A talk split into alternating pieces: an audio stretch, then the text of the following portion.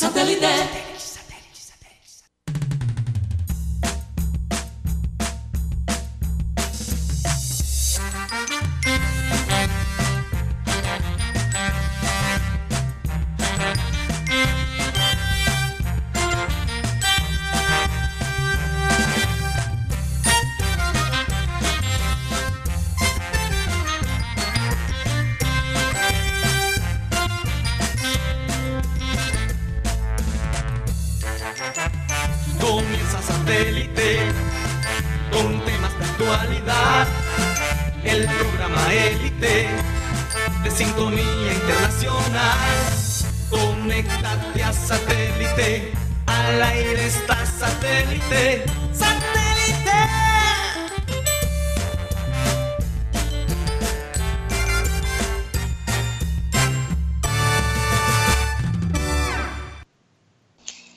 Señoras y señores, bienvenidos a su programa Satélite.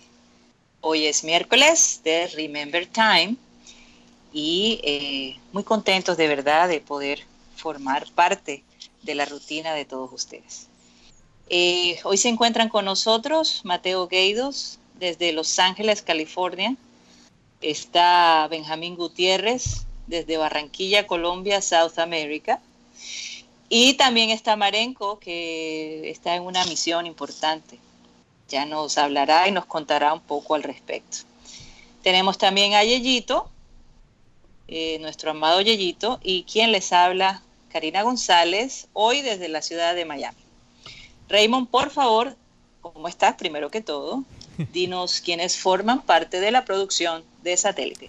Hola Karina, buenas tardes. Muy bien, gracias a Dios estamos excelentes por acá. Los chicos de producción estamos muy bien. Mandamos saludos a ustedes hasta allá, hasta Estados Unidos. A Mateo, a ti, a Cyril. Eh, un fuerte abrazo para, para ustedes. Y también saludamos a las personas quienes nos sintonizan y nos ven a través de las redes sociales todos los días, de lunes a viernes a partir de la una esos fieles oyentes que nos escuchan a través de Facebook como Abel González Satélite, a través de YouTube como programa Satélite. Te comento quienes hacemos parte de la producción y el staff de trabajo de, de Satélite para que se realice día a día somos Benjibula, Tox Camargo, también nuestros corresponsales en el exterior, César Villanueva, Alex Macías, Tony Avendaño, que también apoya desde Estados Unidos, igual que Tony Ariza, Gina García, nuestra amiga desde Alemania, Maelis Charri desde Chile, Alejandro González, Lady Bolívar, quien maneja la parte de redes sociales, Catalina Solano, quien maneja el contenido, nos acompaña también aquí en Satélite. También nuestro director de Relaciones Comerciales, Robert Roenes, nuestro Digital Production, nuestro productor Miami, un fuerte abrazo para él, para Álvaro Soto, también nuestra doctora Claudia González de Soto, Camila Fernández, Sergio Martínez, también nos acompaña Iván Garrido desde Miami, nuestro productor ejecutivo Cyril Gaidos, y bueno, quien les habla Raymond Hernández. Y nunca olviden que seguimos bajo la visión de nuestro eterno director y fundador, el recordado Abel González Chávez. Sean bienvenidos un miércoles más de Remember Time aquí en Satélite. Bienvenidos. Gracias, Raymond. Y bueno, Benjamín Gutiérrez, quienes son los padrinos y madrinas de este programa. Buenas tardes, Karina. Buenas tardes a todos los oyentes y a todos los compañeros de producción y a, mis compañeros de panel. hoy estoy un poco solo, pero bueno, Ahí vamos. Oye, sí, ¿ah? Hoy, estoy con, Yeyito. Estoy con Yeyito hoy. Bueno, pero está Yeyito allí. Está Yeyito allí en el panel. Sí, Yeyito ahí dando fuerza moral. Sí, fuerza. Bueno, ellos son Cindy Dueñas, Karina San Juanelo, Martica Gómez, Alex Hernández, Winston Sánchez, Alvarito Orozco, el Gocie Mayor Mañe Barrios, además de Sarita y su señora madre. Recordemos que la invidente es la señora madre de Sarita, don Luis Alberto Cervantes del barrio El Bosque y Kelly Joana desde Soledad. Invidente que nos ven y nos oyen a través de la claridad de satélite. Así es. También nos acompaña Marenco a través de Skype, ya lo tenemos ahí. Perfecto. Bueno, ya le vamos a dar base a Marenco en, unos momentos. Perfecto. Eh, ¿Cómo está el clima en Barranquilla? Bueno, bueno, aquí donde estoy. Bueno, o sea, ¿se siente la brisita? ¿Dónde están las campanitas? Hombre, que comenzar con las campanitas como siempre lo hemos hecho en, las noches en satélite. Se, siente esa brisita sabrosa. No, pero sabes que ahora que venía en, camino no sentí tan fuerte el sol. O sea, siento cada día más esa brisa de sembrina, eh, más acogedora, como más fresca aunque el sol como más lo, el, el, el, clima que, que, estamos experimentando, Exacto. estamos acostumbrados. estamos acostumbrados todos Yo aquí estoy chupando frío. Como, debería ser. bueno, bueno, frío en relación por lo menos a Barranquilla, porque alguien que está en Nueva York o en un estado mucho más frío se puede burlar del frío de Los Ángeles, pero comparado a, a Barranquilla es una gran diferencia. 30 grados centígrados. Sí, nosotros acá estamos más o menos por la misma, por los mismos grados centígrados. Bueno, ¿por qué les pregunto? Porque eh, el personaje del año destacado por la revista Time fue la adolescente Greta Thunberg, esta sueca que ha viajado por el mundo creando conciencia de los cambios climáticos que el mundo está enfrentando y que algunas, algunos países quieren, no quieren aceptar, ¿verdad? Y, realmente eh, me alegra sobremanera que un personaje como este, eh, que no tuvo que mostrar pierna ni mostrar parte de su cuerpo para llamar la atención, sino con su iniciativa, con su persistencia, porque ella comenzó haciendo huelga eh, en el colegio, enfrente de su colegio. Ella huelgas pacíficas. Huelgas pacíficas, ella solita. Y después se fueron sumando más personas y más personas hasta crear un verdadero movimiento.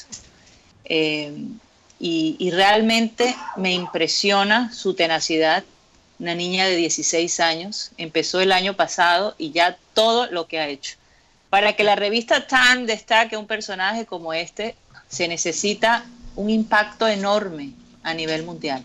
Ahora, del otro lado, yo sé que hay gente que quizás no está de acuerdo con Greta Thunberg y puede pensar en... Tú sabes, mira, cuando tú te pones esa posición públicamente, obviamente te presta también para que la gente no esté de acuerdo contigo. Obviamente. Y que te critican. Y, eso es verdad de un adulto y de una niña también. Ahora, obviamente, el abuso que ella también ha recibido para, e-, es, fuerte. Es, fuerte, pero, e-, empezando, empezando, empezando por uno de los eh, líderes, eh, entre comillas, más importantes eh, del mundo. Pero, pero vamos a decir que, que, la gente que está respetuosamente en desacuerdo de lo que ella representa, quiero recordar que, este e, este título que, le da el Time eh, no, no es como básicamente Time no está diciendo nosotros estamos de acuerdo con Greta Thunberg porque fíjate el persona del año hace dos años no fue una persona liberal o progresiva fue Trump verdad así es entonces este, este título le dan como a la persona que incidió que más, ha influenciado. Que más, ha influenciado y más ha creado conversación en, el mundo. Entonces, para, para que la gente sabe que eh, Time, no es que Time está tomando una posición en favor a Greta Thunberg. Lo que están diciendo es que Greta Thunberg, más que cualquier otra persona del año, generó conversación, generó debate, generó, generó eh, movimientos políticos. Mm. Entonces por ella, por eso ella se, lo, se merece el título. Mateo, fue una influencer bastante grande en, en, todo el, en todo el país, en todo el planeta. Porque cuando uno habla de lo que es esto del calentamiento global y todo lo que tiene que ver con la naturaleza, cree, este, como dice un comentario, hay unos que dicen que no, hay otros que dicen que sí, pero siempre hay un tema a conversar que es esto que estamos viendo. Por ejemplo, usted decía que el, clima aquí en Barranquilla no ha llegado todavía el clima que diciembre de antaño. ¿Por qué? Por el tema del del de los cambios. Todo eso, cambios climáticos. Mira lo que está pasando en Australia, mira lo que está pasando en California mismo. Y, eh, son ejemplos. gente, gente, a veces, gente a veces se confunde porque ellos pueden decir, oh, si el, si el, el mundo se está calentando, ¿cómo vas a ver los inviernos que se ven, por ejemplo, en parte de los Estados Unidos, que son más fríos que cualquier otro. Pero es eso. pero es que es eso, porque hay una diferencia entre el, el, tiempo de un día o de una época específica y el clima. El clima es el promedio y lo que está pasando es. el promedio está subiendo y encima de eso estamos viendo los dos extremos mucho más. Estamos viendo partes del mundo con tremendo calor y partes que tienen más frío que antes. Entonces se, está viendo unos extremos que no son propiamente lo que hemos esperado. Entonces, bueno. lo que yo quería, lo que yo quería de todos modos resaltar en esto es que mm. una persona, aunque ella tiene muchas personas detrás de, eh, de su campaña, obviamente el apoyo de sus padres, eh, de algunas organizaciones, ¿verdad? sí, hay organizaciones que, han donado a eh, su causa. el punto aquí es que una persona sí puede hacer la diferencia. Y es precisamente a lo que yo me refiero. Se necesita este tipo de influenciadores.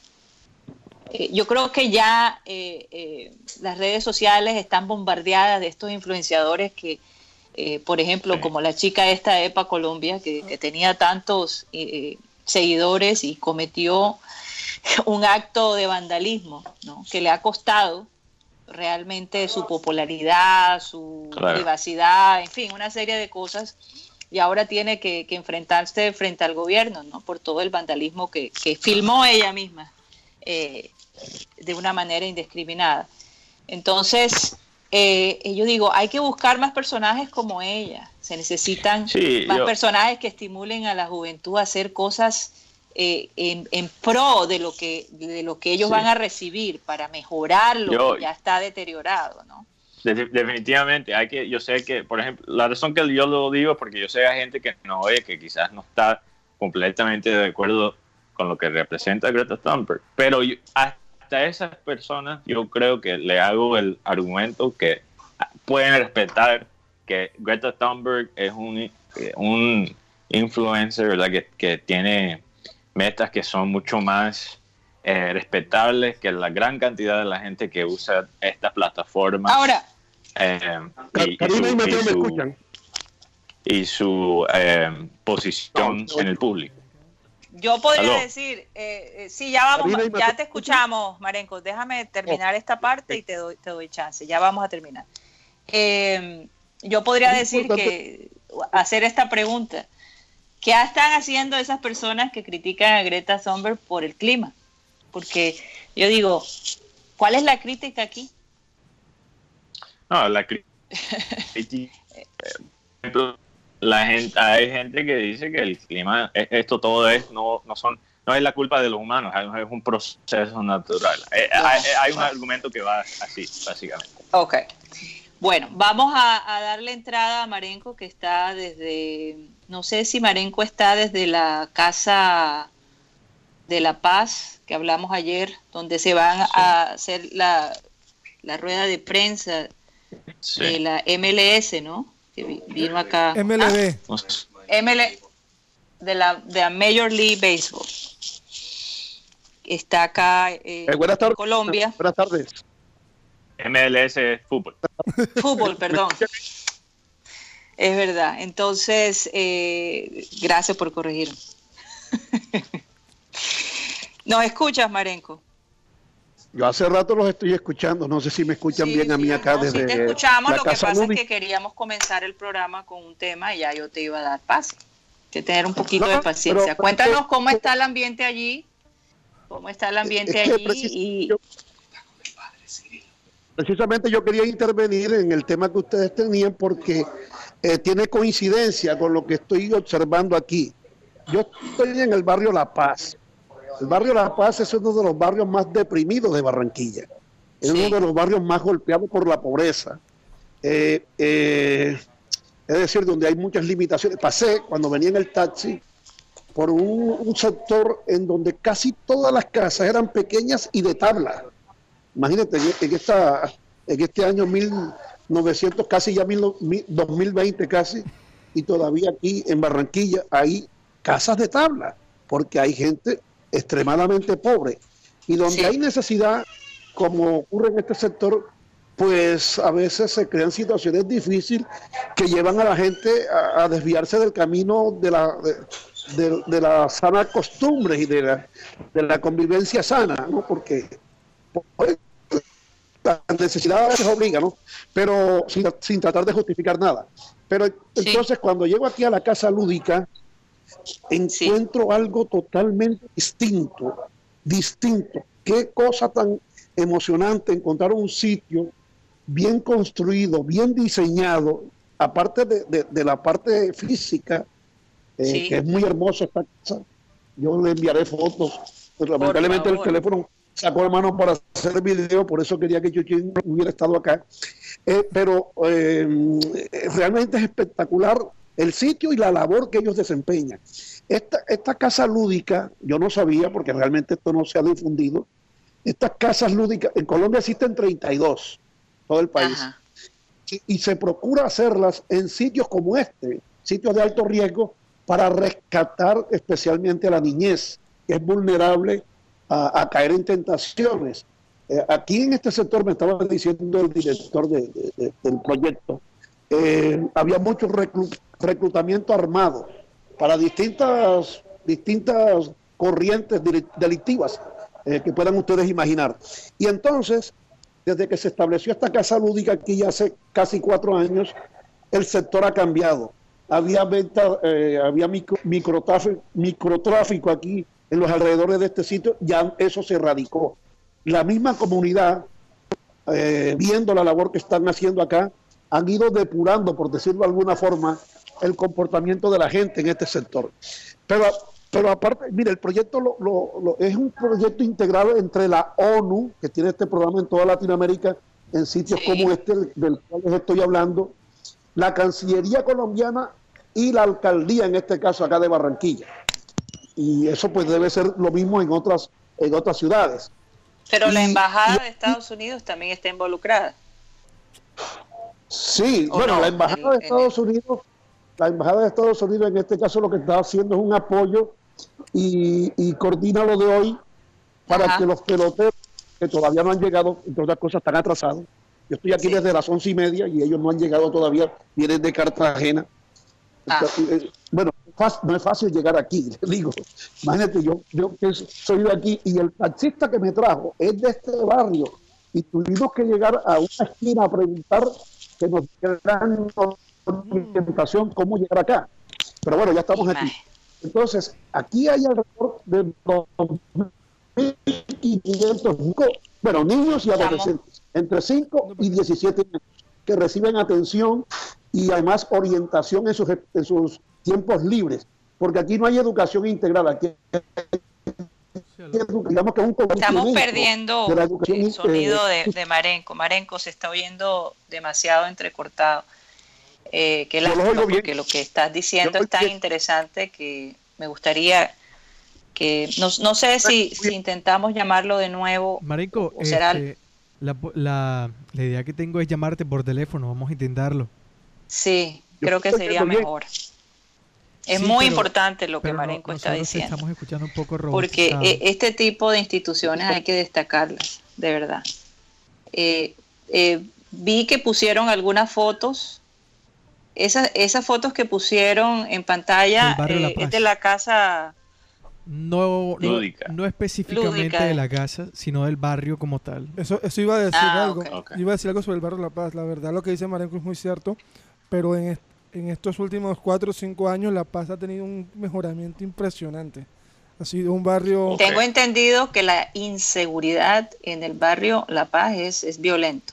Eh, bueno, era más, era, bueno, era violenta y a pesar que no, este es un barrio que se llama La Paz, pero era el, barrio de la guerra. pero no, la verdad ha mejorado mucho. La verdad es que yo he estado bastante. Oye, yo no sé qué estaba pensando cuando dije MLS. Debe ser que no hago sino ver eh, fútbol. Oye, pero interesantemente, Interesantemente, hay una noticia sobre la MLS y es que una, una ciudad donde nosotros vivíamos, Charlotte, en Carolina del Norte, va a tener equipo de fútbol profesional. Hombre, qué bueno. Es una buena noticia. Esa, ciudad necesita más deporte. Creo que ya tenemos por la otra vía. Él es MLB. MLB, sí, la Grande Liga. Ahora, algo que me estaba conectando. Oh, ahí está Marenco. Ahí está Marenco, vamos a ver cómo lo escuchamos. ¿Me escuchan ahí? Sí, sí. se escucha más bajo, pero más consistente. Sí, súbelo un poquito. Bueno, bueno, yo quiero decirles que yo nunca perdí el contacto con ustedes, yo los escuché todo el tiempo. Cuando dijeron que se me estaba yendo el sonido y todo eso, los escuché fluidamente, pero bueno, eh, son cuestiones de la comunicación, estoy en una zona que de pronto no tiene... Así es, así Y, y, bueno, pero, pero lo importante es que, que les estoy describiendo, mira, me duele que Chuchín no, no, me haya acompañado, yo entiendo que él no pudo venir, yo lo entiendo perfectamente, para que tomara aquí unas, unas de este sitio que realmente... ¿Tu eh, teléfono puede tomar fotos, Marenco? Sí, sí, sí, sí, yo lo voy a hacer después. Trata de hacerlo después para de todos modos eh, resaltarlo mañana.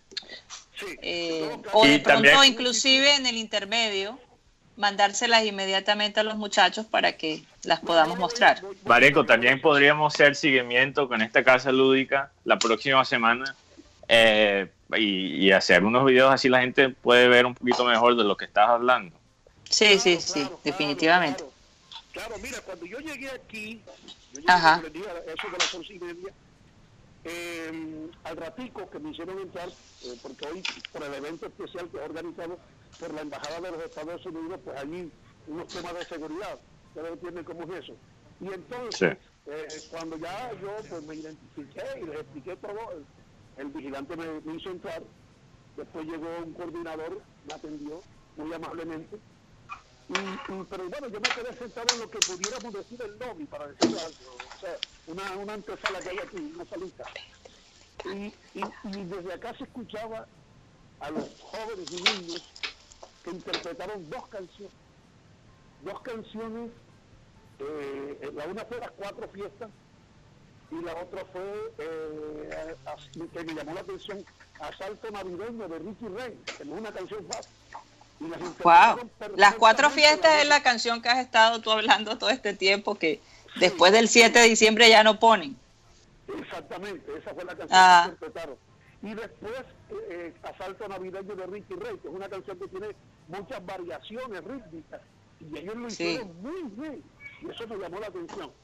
Bueno, entonces, entonces me decía eh, el, padre civil, esta, esta, casa médica trabaja eh, bajo el formato de operador, operador. El operador es la fundación que tiene el padre Cirilo Zuni. Este es un holandés que se asentó aquí hace muchos años en este sector de la ciudad de Barranquilla y, y, él eh, lidera una labor muy hermosa. Oye, tocayo de Cyril. Porque Cyril en, en español es Cirilo. Sí, pero él es, holandés. Él es eh, Cirilus. Cirilus. Ah, ok. Aquí en Barranquilla todo el mundo de español y solo dice el padre Cirilo. Ajá, sí, exacto.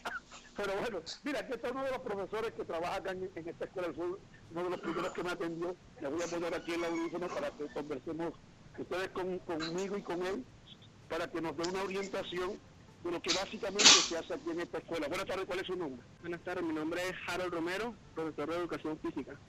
Bueno, eh, ¿cuál es el proyecto, aparte de, naturalmente de socializar a estos muchachos, mantenerlos en un espacio eh, de libertad, pero de convivencia? Ah, bueno, yo no terminé de decir que aquí hay alrededor de 2.500 niños, algo así.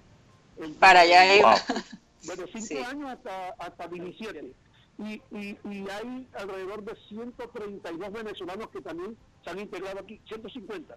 150 ah, bueno, el profesor me dice que son 150 niños venezolanos que también están integrados aquí, o sea que de, de, de, otra, de otra forma se está logrando una socialización con muchachos que han venido de Venezuela que de pronto están expuestos a una vida que no sería la mejor y han encontrado eh, amor, han encontrado eh, unión y han encontrado pues cariño de parte de, esta labor que se desarrolla en la Casa Lúdica.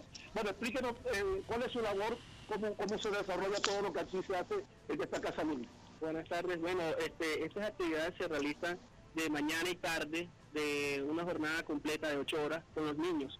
Realizamos actividades deportivas, musicales, de refuerzo informática. También damos talleres de formación para los jóvenes de en talleres de de panadería, soldadura en los jóvenes del sector del barrio La Paz. Nosotros como tal realizamos actividades lúdicas para que los niños realicen eh, en su tiempo libre, en, la mañana y tarde, ya que algunos están, o algunos niños no están estudiando, otros estudian, pero este, en su tiempo libre no tienen nada que hacer y llegan aquí a Casa Lúdica a, realizar juegos y, actividades. Bueno, Carolina y, Mateo, Sí, eh, ¿hace cuánto fue fundada la Casa Lúdica?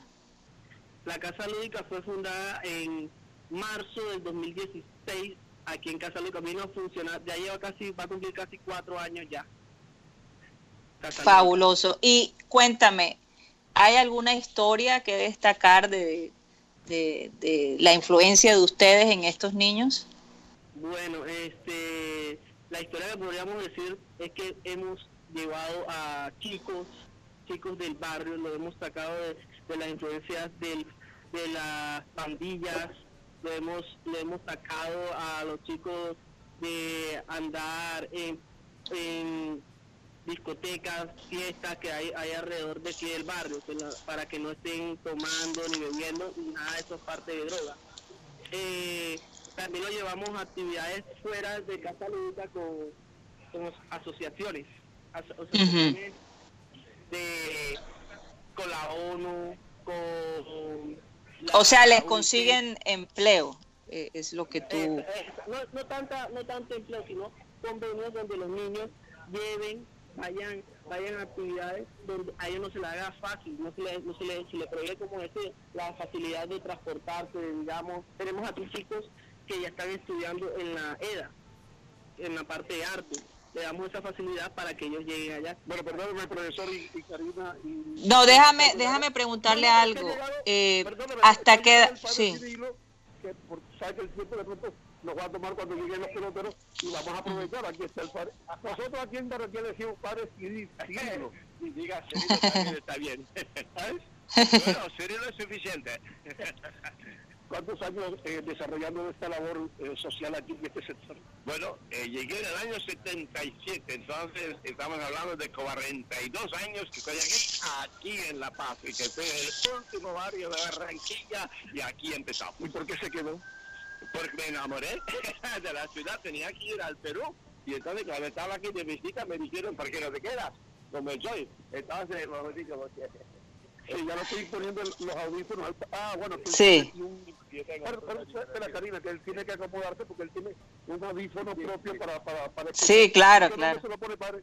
¿De qué ¿Del otro lado o ese mismo? Aquí va, bueno, eh, eh, bueno, vamos a ver si puede escuchar el parecido los interrogantes de Karina y de Mateo que están allá en Estados Unidos, pero el programa se aquí en Barranquilla, eh, padre. Eh, Karina, adelante. Padre Cirilo, qué, qué gusto tenerlo en el programa de nosotros. Primero que todo, muchas gracias por la labor que está haciendo, que eh, de una persona que no es de nuestro país, pero que se siente como si fuera, haga una labor tan, tan increíble como la que usted está haciendo con los niños, de verdad que nos, nos da mucha alegría. Cuéntenos, ¿qué es lo que más le gusta de, todas las actividades que hacen allí en el programa? ¿Dónde usted siente que, aporta más?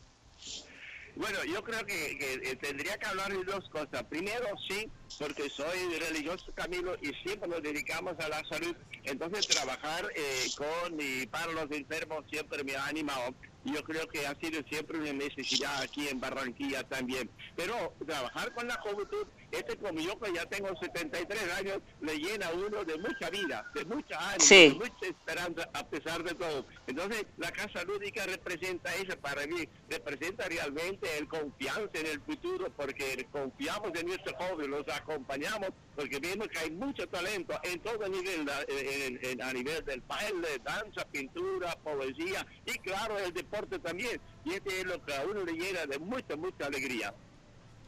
¿Y cómo, cómo fue esa conexión con la gente de la Embajada de los Estados Unidos, con la gente de la Major League Baseball eh, y, con la gente de la ONU? ¿Por qué los escogen a ustedes? Sí, este creo que, viene por la Cancillería colombiana porque nos conocen porque cuando nosotros empezamos aquí el proyecto, yo no tenía en la cabeza, no tenía ni plata, pero sí tenía sueños y queríamos hacer algo con y para la juventud, porque siempre cuando había un problema señalábamos a los jóvenes como los culpables, pero nunca hemos invertido en los jóvenes. Entonces yo tenía en la cabeza un proyecto que se llamaba una escuela taller de formación ética, estética y profesional de los jóvenes en riesgo para la droga y la violencia. Bueno, no tenía plata, pero alguien me ayudó a comprar aquí una casa, que una, una gallera. Y entonces ahí decimos, vamos a empezar con los amigos. Cuando empezamos, la Cancillería colombiana se dio cuenta y me dijo, pero padre, ustedes están haciendo algo similar que la Casa Lúdica. Bueno, nos unimos y hicimos una alianza en la Cancillería Colombiana, el distrito de Barranquilla, y ahí nació la Casa Lúdica, pero realmente es un proyecto que realmente a mí me da mucha y mucha y mucha alegría. Creo que también hemos tenido mucha suerte porque contamos con un director de la Casa Lúdica, eh, eh, Ángel, eh, que es eh, Otasuba, que es muy creativo, tiene muchos contactos y yo creo que también a través de los contactos con la Cancillería colombiana, así también entró en contacto con, lo, con la Embajada de, los Estados Unidos y creo que ahí empezó entonces eh, esta idea de, acercarnos más y entonces de conocernos más y esta idea fantástica para que pudiéramos nosotros aquí eh, tener eh, en esta área pobre mismo esta gente tan famosa de los pelotones de, las grandes ligas de los Estados Unidos. Así es. Yo creo que usted logró la fórmula perfecta para que esta casa funcione bien y es que eh, la asistencia de la ONU, de la Cancillería y del distrito económicamente se maneje a través del sistema de operación de la fundación que usted tiene allá. Sí, nosotros somos operadores, nosotros entregamos este, pero bajo la condición que fuéramos operadores, y creo que esta ha sido la, la garantía de que realmente la Casa Lúdica está funcionando eh, de una manera perfecta. No lo digo yo, pero la Cancillería colombiana dice que es la mejor de, de, Colombia, porque aquí sí tenemos todo un equipo de personas que nosotros contratamos, y sí, son todos profesionales que con mucho amor, con mucho cariño, están acompañando a los jóvenes en todos estos pilares que significa la Casa Lúdica. Entonces yo creo que es algo muy especial manejarlo de esta manera, porque usted sabe, a veces a nivel eh, oficial, a nivel público, bueno, de pronto mandan un muchacho para que venga a hacer una cosita ahorita y después se pierde y no hay no hay continuidad, no, no hay, así es. un trabajo así un poquito más fuerte y aquí sí, aquí lo que podemos es siempre mejor y este realmente me da mucha y mucha más proyectos y siempre mejor y siempre mejor como por ejemplo lo que estamos celebrando hoy. Eh, ¿Hasta qué edad pueden asistir a la casa lúdica los niños? Eh, mira, allí ya viene una cosita que es interesante porque si una cancería sería de, de 5 a 17 años, pero no tenemos dicho que no, porque los muchachos 17, 18, 19 son muchos muchachos que tienen muchos problemas con la droga, con la violencia. Entonces también para ellos abrimos las puertas. Tenemos aquí eh, talleres, un taller por ejemplo de soldadura estamos ahora recuperando eh, eh, tanques, es un reciclaje, pero de una manera fantástica, muy bonita. Tenemos ahora una, panadería para estos muchachos y para sus, eh, su familia también, para sus padres. Tenemos confecciones, entonces ampliamos mucho más lo que lo que es la edad, no solamente hasta los 17 años, sino también hasta, hasta las madres de esta familia, porque hay que trabajar en familia, no solamente los muchachos traerlos aquí y que vuelven a su casa y de pronto ahí si no encuentran el eco que necesitan. y también eh, aquí tenemos las madres, los hermanitos de ellos, así sí podemos trabajar en, comunidad y en familia y el resultado es mucho mejor. Y, hay una cosa Excelente. para terminar, porque digo que esta zona donde estamos, aquí tenía y tiene el nombre, el cartucho, este dice todo. Aquí nadie quería venir porque era peligrosa, porque droga, porque violencia, el cartucho. Y mira ahora, hace de los Estados Unidos vienen a visitarnos. Entonces, para que vea, este ya Imagínese. Por completo, por completo, este barrio, la imagen de este barrio. Y yo diría más bien, desde aquí también, entonces mostramos la Barranquilla, por dónde la vaina, por dónde la cosa, por dónde podemos buscar progreso, progreso para todos. Así es, padre, un abrazo, muchas gracias por la información y estamos muy orgullosos de verdad de lo que usted está haciendo por esta gente del barrio La Paz. Muchísimas gracias por acompañarnos, muchísimas gracias por su, eh, por su interés y ojalá entre todos podamos seguir construyendo un Colombia muy diferente donde hay cupo para todos, una, una Colombia incluyente para todos. Así es, muchas gracias. Marenco. Eh, eh, Karina, fíjate, yo vine aquí movido por la, la cuestión del béisbol, que es mi deporte favorito, que es lo que yo juro. Pero he encontrado algo mejor, he encontrado algo mejor sin que hayan llegado los peloteros todavía. Imagínate. Que ellos no, bueno, de pronto les ha pasado algo en el, en el trayecto, se han perdido, en fin, no sé, porque ellos vienen de Cartagena. Pero, pero esto que he encontrado aquí con el padre Cirilo, con su cuerpo de docentes, con los niños, eh, los muchachos tocando ahorita la música, aquí la gente colaborando, los vecinos, los vecinos, los vecinos que cuidan esto. A mí me decía uno de los profesores que está acá, hoy, hoy por razones que ustedes comprenden, hay unas una medidas de seguridad aquí, que está la policía y todo eso. Pero, pero cuando es un día normal, o sea, cuando no hay una actividad como la de hoy, las puertas de esta, de esta casa están abiertas para todo el barrio, para que vengan a, relacionarse con, con, los niños, con los profesores. A veces me decían que en la, estábamos ahorita en una especie de estudio con aire acondicionado que tiene que tiene mm, varios computadores, supongo que ahí dan clases de informática, y dicen que ahí llega la gente de, la, de, la, de la, ¿cómo se llama esa, esa agremiación de los barrios? Eh, comunal, la, localidad. llega y se sientan aquí y comparten Fíjate. De esparcimiento en esta casa. Entonces esto me ha emocionado más, parece que están llegando los peloteros, parece que están llegando, eh, están llegando ya varios vehículos aquí. Eh, eh, bueno, eh, entonces hagamos algo, Marenco. Mientras, sí. ahora, antes del evento, que lo que propiamente el evento de pronto puede... Sí, ya llegó el bus, ahí viene el bus. bueno, ah, me parece fantástico lo que tú estás diciendo, porque no, tú sabes que en este programa nos encanta resaltar ese tipo de labor y, y, es muy lindo. Se necesitan más ejemplos como ese, Marenco. De verdad, gracias por, por hacer el esfuerzo y, y, compartir con, con, satélite y con, obviamente con los oyentes lo que tú estás viendo. ¿Por qué no eh, dejamos que los peloteros lleguen, tú te ubiques y regresamos contigo mientras continuamos con otros temas, mientras tú estás allí? Voy a tomar fotos y ok. para allá. Y bueno, regresamos en un momento, yo le aviso a, a Ray Ok. Listo. Gracias, Marenco. Bueno, Mateo, hay una noticia interesante para el Junior. Me gustaría que la compartieras porque te sentí bastante emocionado. ¿Por qué? Bueno, sí. Eh, bueno, que sí, no, no quise cortar la, entrevista con el padre Kane. No, obviamente. Increíble. Eh, sí. Creo que, que, que está. Sí. Y hay que, hay que un padre irlandés lo hace, imagínate. Entonces, si, si un tipo de, Europa puede llegar aquí y ver a alguien. Algo pasa con el sonido de, Mateo, son ideas mías. Sí, algo. Lo estoy oyendo entrecortado, sí. Está un poco entrecortado. Mateo, no sé si. Sí, exacto, si podemos refrescar la llamada. Si te sales y te volvemos a llamar en unos segundos, porque tal vez está un poco cargada o la señal está un poco congestionada.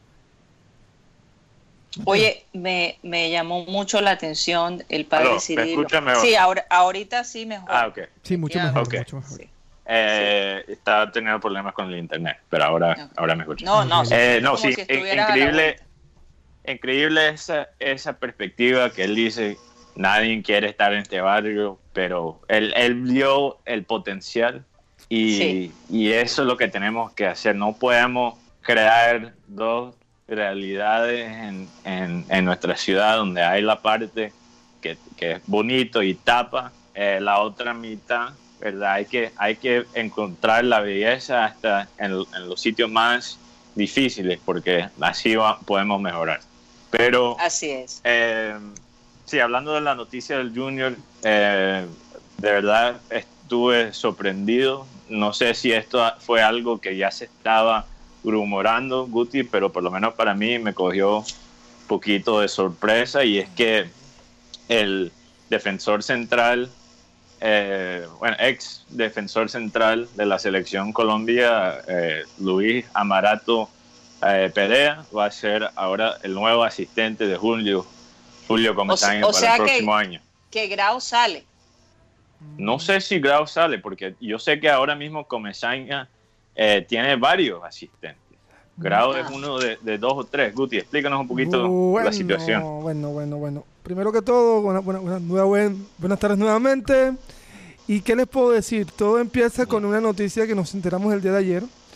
Ayer el, el preparador físico Jorge Franco se despidió del equipo y llegó Alejandro Cáceres, un, preparador físico uruguayo, 56 años, que trabajaba con Montevideo Wanderers. Lo de Perea para Junior, bueno, ha sido una noticia que nos hemos encontrado este, esta mañana. Y Perea ya estuvo aquí en Barranquilla hace 3, 4 meses conociendo un poco de la, como decimos aquí, del, del, mundo junior. Y el que sería reemplazado o pasaría al Barranquilla sería Roberto Peñalosa. Peñalosa. O sea que Grau sigue. Sí, Grau sigue. Ahora, ¿qué, ¿qué, se ha dicho? Porque, bueno, obviamente eh, una carrera como jugador bastante interesante. Eh, podríamos decir que un ícono de un, un, un jugador que, yo creo que bastante respetado en uno de los clubes más grandes de, Europa, que es el Atlético Madrid. Él jugó más de 200 partidos, creo, con, eh, con el Atlético. Terminó su carrera en en Cruz Azul de México y allí tuvo una lesión que lo forza a ir a, bueno, a retirarse y enfocarse completamente em, en entrenarse para ser ya técnico eventualmente. Él se mudó, después de retirarse, se mudó para Madrid. Y, bueno, me interesa porque él fue entrenador en los equipos juveniles de, de Atlético y después dirigió a Leones de Itagüí, ¿verdad, Guti? Sí, totalmente. En la primera A, este, cuando él llegó, el equipo ya estaba casi descendido. Con los partidos que él tuvo, pudo haber salvado al equipo, pero no le dieron, no tuvo tantos puntos. Entonces, eso fue lo que pasó. Pero Luis, Luis Pero ¿qué, se dijo, qué se dijo de, de, cómo él manejó eh, Leones y, y quizás su potencial como un técnico? Es, que es un técnico muy europeo. Qué bueno. Qué bueno. Eh, eh, este es los tipos de decisiones y, los, tipos de personas que yo creo que, que necesitan. son una buena influencia, sí. Sí, y yo podría ver, Guti, no sé si, si estás de acuerdo conmigo, podría ver algún día la posibilidad que quizás cuando Comesaña finalmente termina esta novena vuelta con el Junior, que Perea podría ser el que lo reemplaza. Yo, yo tengo una información, Mateo, en estos momentos. Y es que Luis Amaranto Pera llegaría a Barranquilla a un cargo dentro del Club Rojiblanco, especialmente en las divisiones menores del club y en la parte de análisis de contrataciones. Qué bueno. Ah, eh, fíjate. eso es lo Pero qué bueno, qué bueno que hay una persona como esa con la gente joven que va preparando el semillero, ¿no? Pero, el futuro para el equipo. Interesante que eh, su posición es para las contrataciones, el análisis de, de, quién debe contratar el junior. Y eso me dice, porque a veces Marenco y yo hemos preguntado, ¿tienen un equipo de análisis? Y bueno, ahora sabemos que tenemos equipo de análisis, lo que pasa es que el análisis ha sido malo. Entonces me, gusta que, que están trayendo a alguien que es colombiano, eh, que ya tiene experiencia en la liga doméstica, pero que también eh, tiene un historial de la calidad de Europa. Y, yo, yo, creo que vamos a ver, vamos a ver cómo él se desarrolla y, el impacto que él podría tener. Em, llega un momento muy crítico donde tenemos que, que contratar jugadores nuevos y, y de verdad entrar el próximo año con todas, porque... Yo vi a Leones, Mateo, yo vi a Leones de mm. Perea y la verdad jugaba muy bien, era un equipo rápido. sí, descríbeme el estilo. Era un equipo... no, no, vamos a hablar de, números telefónicos, sino mm. del fútbol de ellos. Era un equipo muy rápido por las bandas. Por eso digo el, el, estilo, no la formación. no, no me quiero meter en 3, 4, 3, estilo de periodismo cachaco que empezamos a, dibujar ahí círculos y poner números. Háblame de, del sabor de cómo juega, eh, cómo jugó ese equipo del León. Jugaba al toque, era un equipo que tocaba mucho, pero que tenía un delantero como Brian Jordan Hill, que era un goleador. O sea, siempre usaba mucho el tema de las bandas y en defensa era bastante cerrado. O sea, que era un equipo muy equilibrado. Interesante. Bueno, ese es el, yo creo que el tipo de fútbol que necesita el Junior para el futuro. Entonces, a mí me gustaría, yo creo que es interesante porque, como yo digo, él tiene el historial que, que insinúa éxito. ¿verdad? y le da ese, toque internacional que, hablábamos ayer. Y en la defensa, y, como es un técnico que fue defensa como jugador, también podría ayudar mucho en el tema defensivo. A los jugadores claro. en el posicionamiento y esas cosas. Pero, Mateo, otra cosa que te iba a decir era que, bueno, esto Comesaña lo desmintió. Pero como en Junior sabemos cuando dicen sí es no y cuando dicen no es sí. Así que ahí está el tema otra cosa que también nos, hemos hablado, pero aquí en Colombia se hace un premio al mejor deportista del año. Ok. Bueno, este año el, el, deportista revelación fue Giovanni Urshela, el beisbolista. Claro. Y para no hacer un, un, deportista del año y que muchos quedaran sin, sin trofeo, hicieron dos ahora. Deportista del año individual que ganó Egan Bernal y deportista del año en equipo que ganó Cabal y Fara. Así que eso fue lo que se hizo. Interesante. Ahí está el Los tenistas estos que, han Bueno, eso, eso es lo que hace el Time también, porque, por ejemplo, el atleta, entre comillas, atleta del año eh, eh, de Time fue un equipo. Y fue, sí, el equipo de Estados Unidos. Sí, fue la selección femenina de los Estados Unidos por, por no solo ganar obviamente el mundial, pero también el eh, de verdad encargarse de, ser el ejemplo para, para perseguir la, igualdad en, el fútbol. Sí, especialmente eh, en, los salarios. Sí, en los salarios. Pero entonces lo que yo iba a decir es que quizás, porque ya hemos tratado, hemos, hemos llevado a, varios técnicos al junior y empieza lento y como nosotros somos unos hinchas que la verdad es que tenemos muy poca paciencia, hasta si tú vas, para la gente que sabe que va al estadio, en, tú, si tú solo tienes que sentarte y escuchar a, los que están ahí viendo el partido para saber eh, cómo las emociones de, de, un juniorista puede cambiar en un, en, unos, en unos segundos.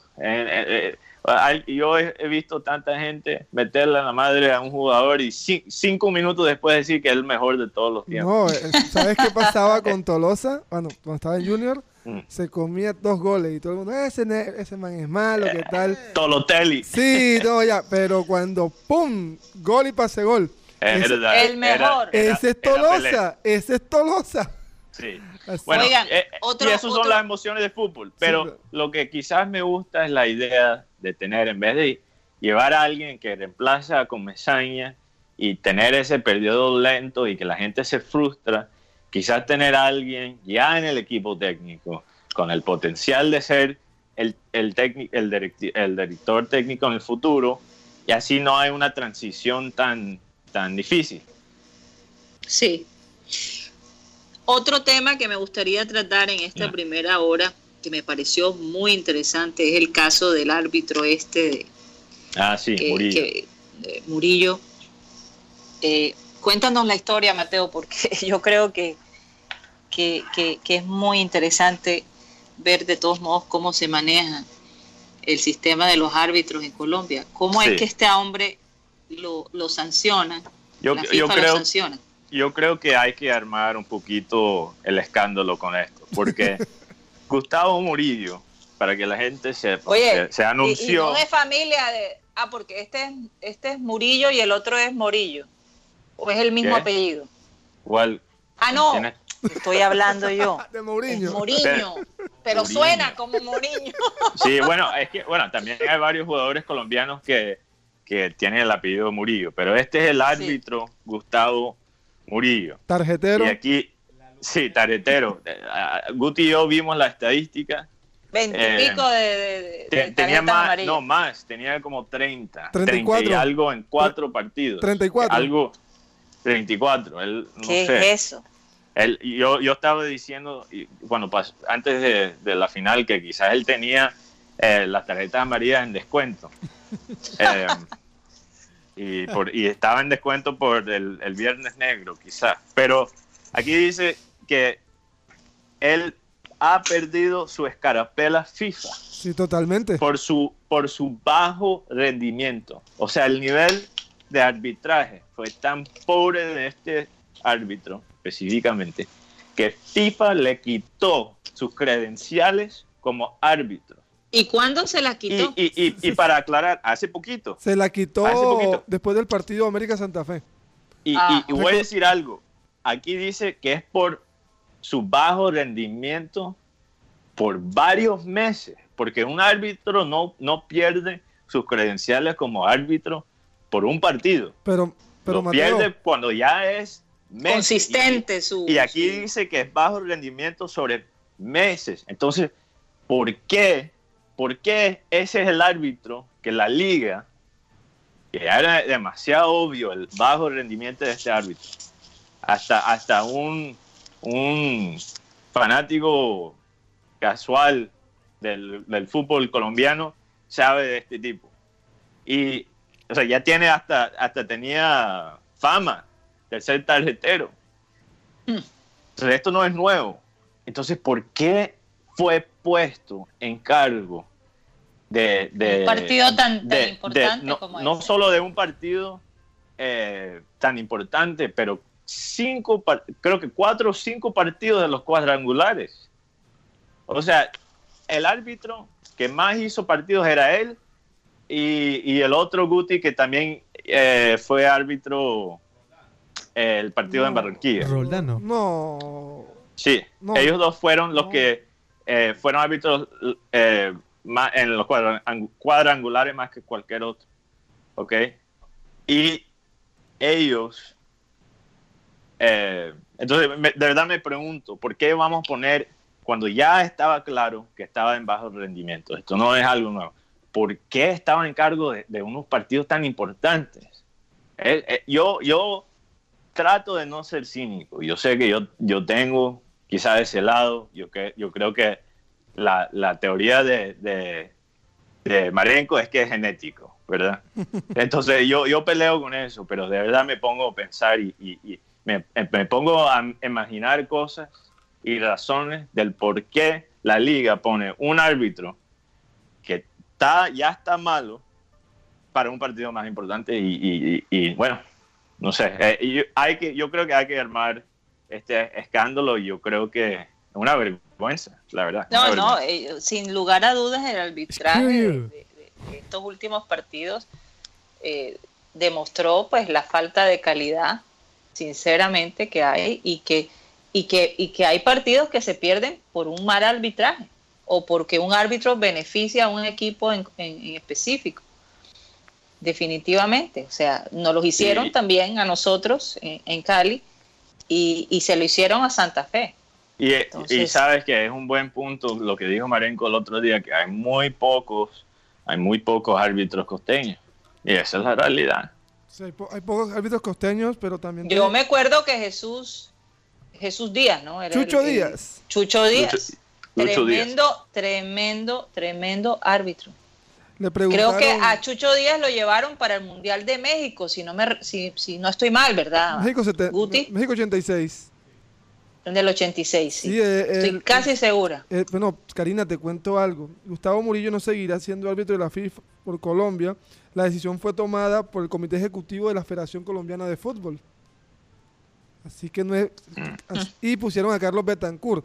Pero el tema aquí con Gustavo Murillo, como Sí, pero es muy conveniente hacer eso ahora. Después, cuando el problema ya era obvio. El man ya tenía un promedio de seis tarjetas, siete tarjetas amarillas por, partido. Más de siete, Mateo. Quizás ocho. Creo que era hasta ocho. Porque eran 34 entre cuatro. Estamos hablando de que eso es el promedio. No, hombre, eso no puede ser. Eh, eh, eso es, bueno, triste.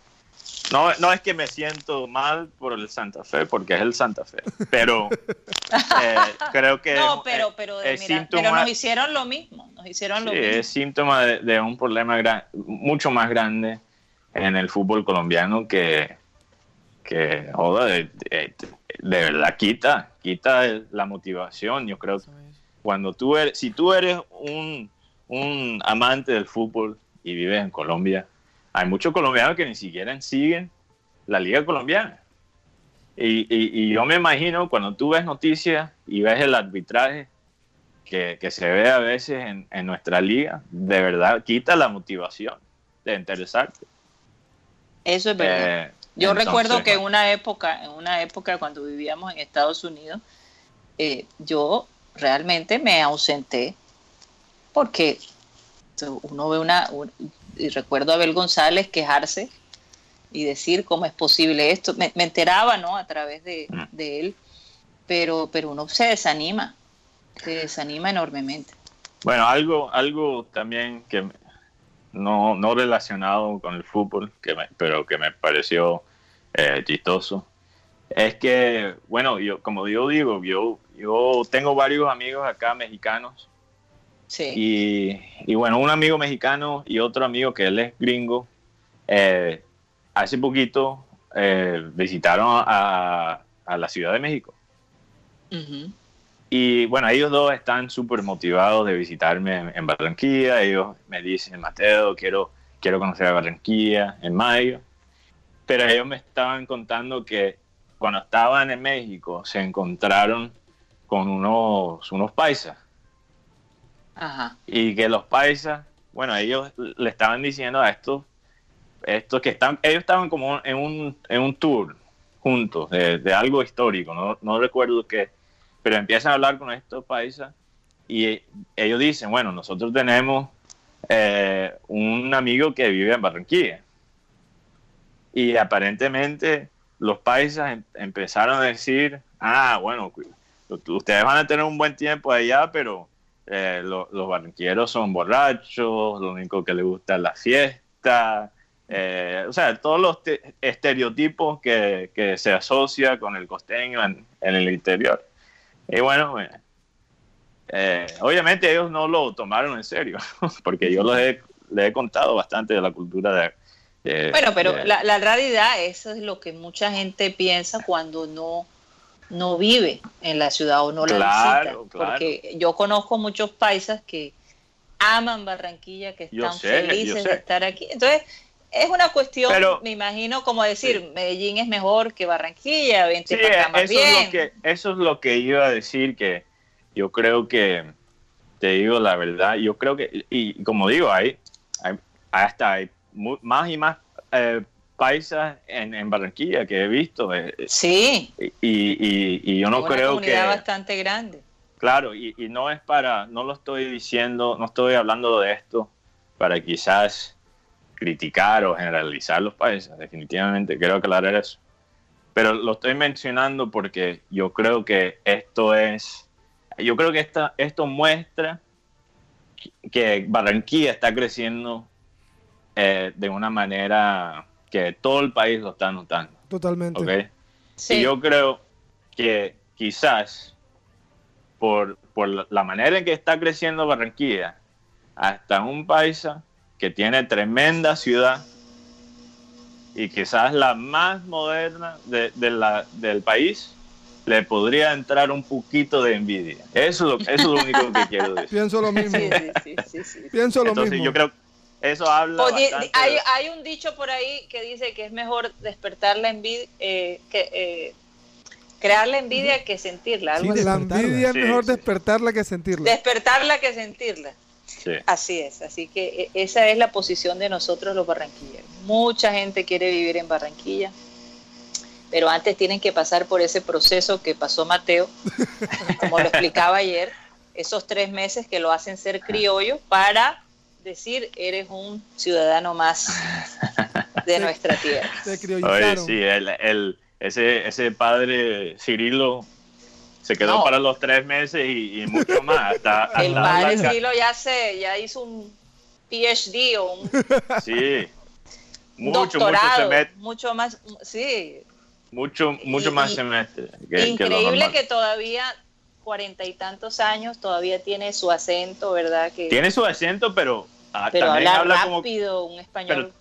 sí, también habla como costeño, eso me impresionó. Sí, yo conozco muchos gringos que hablan ya como costeños. Bueno, por ahí voy.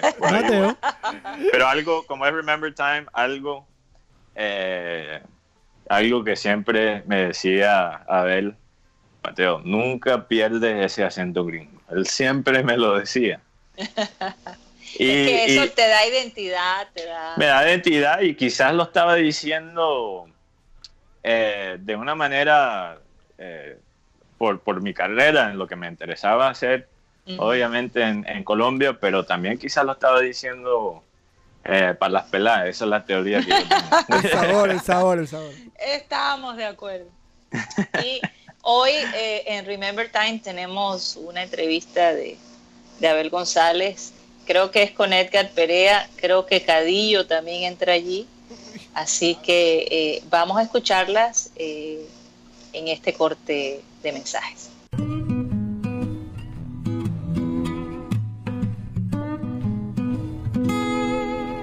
La palabra negro simboliza la piel del marginado. Es decir, se presume, miren, aquí hubo, aquí hubo un problema serio con Edgar Perea. Yo les voy a contar esta, este, este pasaje con Edgar Perea que es muy importante. Sí. Cuando Edgar Perea decía por radio, oigan esto, que esto es una vaina de, corte sociológico que es importante entender. Cuando Perea hablaba decía, tengo un Mercedes Benz, caballero. Este carajito que anda con su carrito de guarapo por ahí, perro miserable, la gente, la gente lo aplaudía. Dale negro, decían allí, yo, oye, dale negro, dale duro. ¿Por qué? Porque evidentemente el negro encarna la piel del marginado por toda la historia segregacionista que hay alrededor de ellos, con motivo de su arribo a los Estados Unidos traído desde el corazón de África. Oye, todo cambiaría. Fuera nuestra raza, mi la que mandaría. Ellos, son racistas. Negro el presidente. Ellos dicen, sí, sí.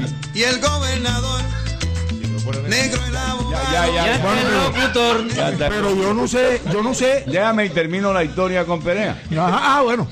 Y le voy a contar una historia, esto paralela a esta. Nosotros fuimos a, transmitir un partido en Medellín y se nos ocurrió darle una vuelta a una vaina que le llamaban allá el Jardín Pilsen. Era una vaina que presentaban orquesta y en esa época estaban de moda los graduados y aquel muchacho que cantaba música de puñal, ¿cómo era? que era de Magangué. ¿Cómo es? Rodolfo Aicardi. Rodolfo Aicardi. Lo presentaban esa noche ahí. Y Edgar y yo nos sentamos en una mesa. Y así, en la otra mesa había gente, mujeres solas. Y, me dice, y el, Perea me decía a mí cañonazo, óyeme cañonazo. acércate, acércate a las chicas, tú que tienes pinta así de galán y tal, porque él sabía que si él llegaba, de pronto las peladas salían corriendo. Entonces, evidentemente, yo que era su, su, su, ayudante, digamos, hay que decir, aceptar, yo era su partner. Y llegaban las muchachas, le dije, mire señorita, este, vengo a ofrecerles a ustedes eh, para ver si nos acompañan a la mesa y tal. El señor que está allí, ah, ¿y quién es su amigo? Y yo le dije, con mi amigo, ¿y quién es su amigo? Le dije, aquel que está allá. Y miraron, ay, no, señor, estamos ocupadas. No, no, que ahorita viene mi novio háganme caso, se van a divertir. Bueno, y yo con mi persuasión esa natural. Entonces, las muchachas se dieron a sentarse ahí. 20 minutos no habían pasado y las dos se peleaban por bailar con Perea. Fíjate tú lo que es la impresión. Cuando ellas vieron que era un afrodescendiente, dijeron que no. Pero cuando ya lo conocieron y se dieron cuenta lo simpático que era el man y lo bacán, no querían sino oír hablar al negro. Y a mí me zafaron. ¿eh? Una facilidad del carajo. Es cuestión de la apariencia. Por eso digo que la piel del negro semeja a la piel del marginado. Sin embargo, a ver, yo no sé en qué idioma es, que la palabra negro tiene dos significados. El significado de negro y el significado de sabio. Por eso es que en el cantar de los cantares lo comienza Salomón diciendo, soy negra y muy hermosa, hija de Jerusalén. Ahí no quiere decir que sea negra, sino que es sabia. Por eso te digo que, hay que no hay que confundir esto. Me pasó ya la tercera parte de este, de este arreglo entre Perea y yo, es que a todos nos jodía cuando entrábamos a pelear. A Fabio le decía Petete, le decía la jarra culey. eh, nos ponía sobrenombre y nos ridiculizaba. Y como yo, como alguien de nosotros se metiera con el negro, todo el mundo nos éramos culpables. Sí, claro. Marenco le pica la lengua. No, yo me sé yo, Por eso se me ocurrió cuando me di cuenta cuando me di cuenta que era inútil pelear con el negro de tú a tú, entonces inventé a Cadillo, que era un negro peor hablado que él y le ganó. ¿ah? De negro a negro ganó Cadillo. Bueno, porque es que por, eso te digo que uno tiene que uno tiene que analizar para cuando vas a cazar una pelea, tienes que analizar con quién te vas a meter para poder tener la, esperanza de ganar, por lo menos en el equipo. Pero hay gente que se mete de gancho ciego a pelear y casi todos los que se metieron con Perea de gancho ciego perdieron. Sin embargo, el general Francisco de Paula. yo creo que yo le gané no por yo, sino por Cadillo, sino por el negro Cadillo.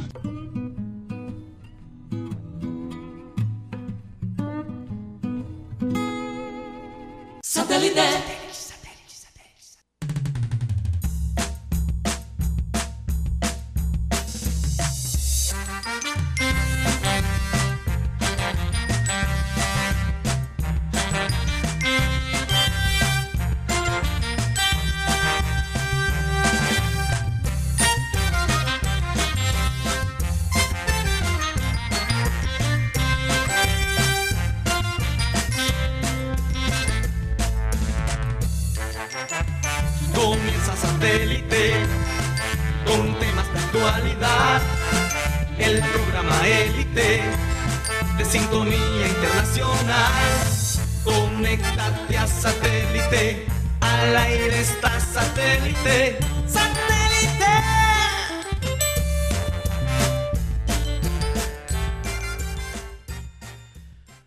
Regresamos después de esta pausa en este miércoles de Remember Time, así como acostumbramos todos los miércoles a pasar las historias de el gran Abel González Chávez y las ocurrencias que ocurrían aquí en satélite. Bueno, en este momento queremos recordar a nuestros patrocinadores y quienes nos acompañan para que satélite pueda realizarse.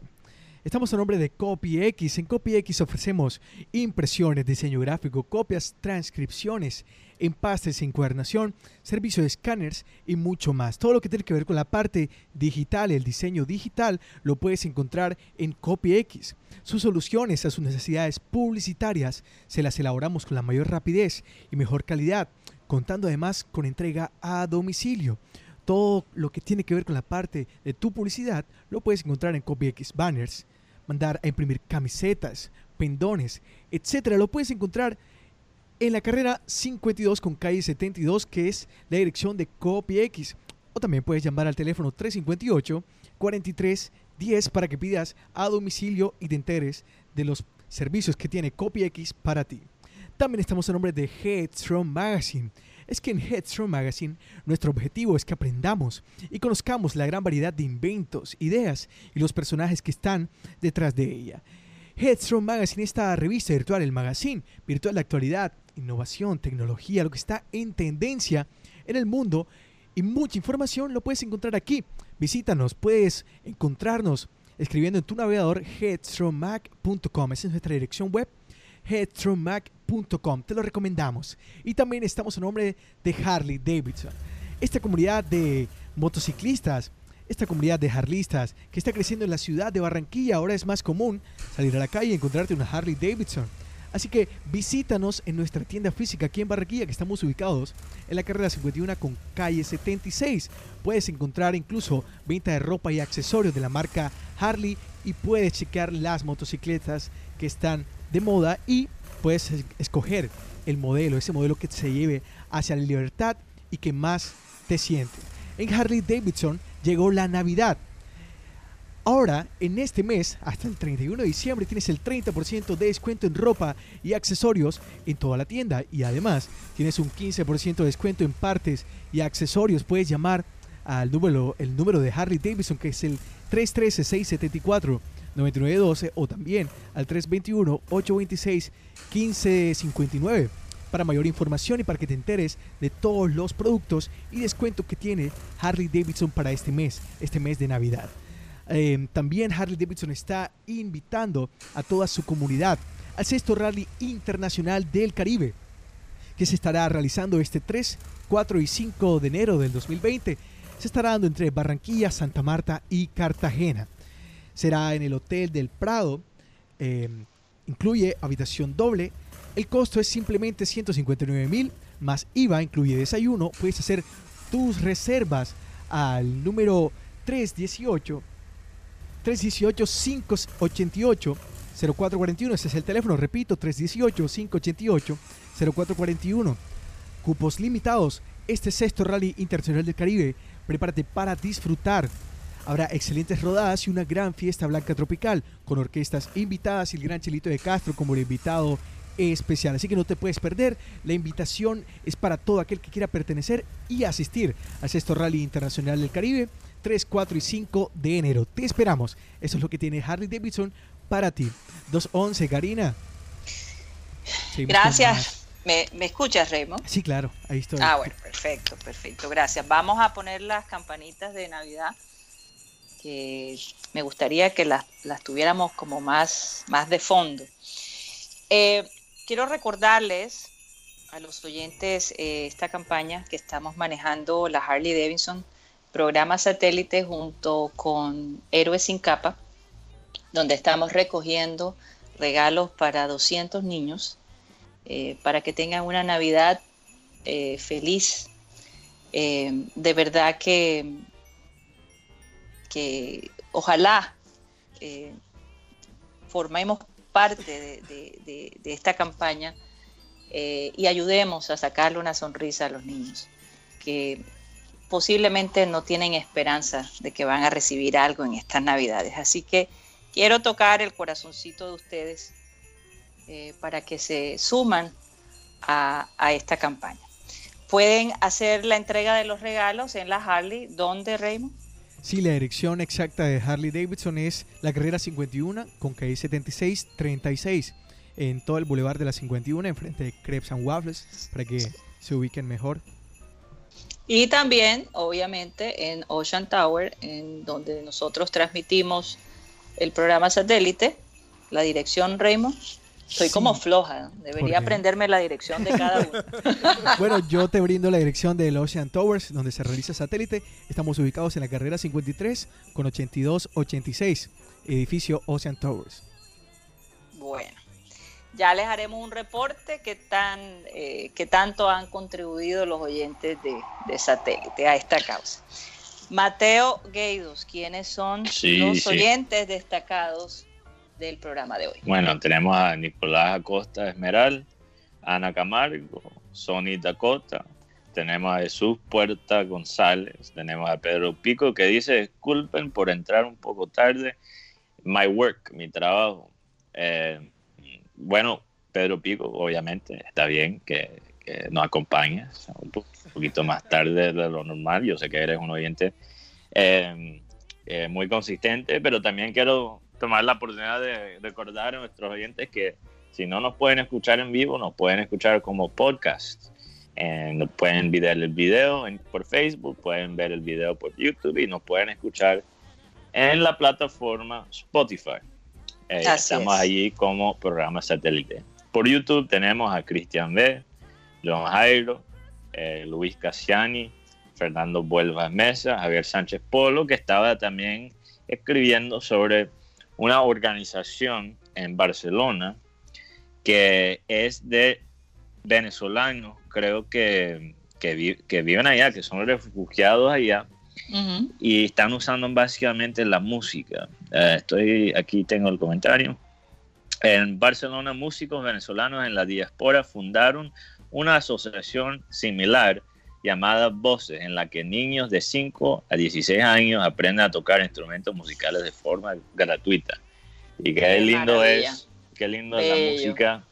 Y no solo el placer que nos, que nos brinde escuchar música, pero también su capacidad de unir personas y, crear una comunidad. Eso, no, y, y, no sé por qué, pero cuando los niños tocan o cantan, yo no sé, hay algo allí supremamente especial. De verdad, es, es admirable. Sí, es admirable. Y bueno, que no sean egoístas con nosotros. Comparte el programa con, con familiares, con amigos y aquí en Facebook o por WhatsApp o en cualquier plataforma en que tú nos escuchas para seguir llevando a, este programa a, nuevos oyentes. Así es. Bueno, eh, no sabemos qué pasó con Marenco. Me imagino que la rueda de prensa en este momento se está llevando a cabo. Va a ser un poquito difícil la conexión. Ya nos hará, vamos a ver si alcanza a hacernos un reporte al respecto. Sí, bueno, él, está mandando las fotos que son. Ah, ok. Sí, ya tengo. Entonces vamos a irlas poniendo a medida que, vamos haciendo el programa. Hoy quería recordar la historia, eh, se creó un organismo especializado en la infancia, se creó un 11 de diciembre del año 1946 y esa es la UNICEF. Eh, y se creó precisamente para ayudar a los niños de Europa y Japón. Obviamente que eso ya se extendió, ¿no? Claro. Eh, la ayuda de UNICEF, de UNICEF es ya más a nivel mundial. mundial.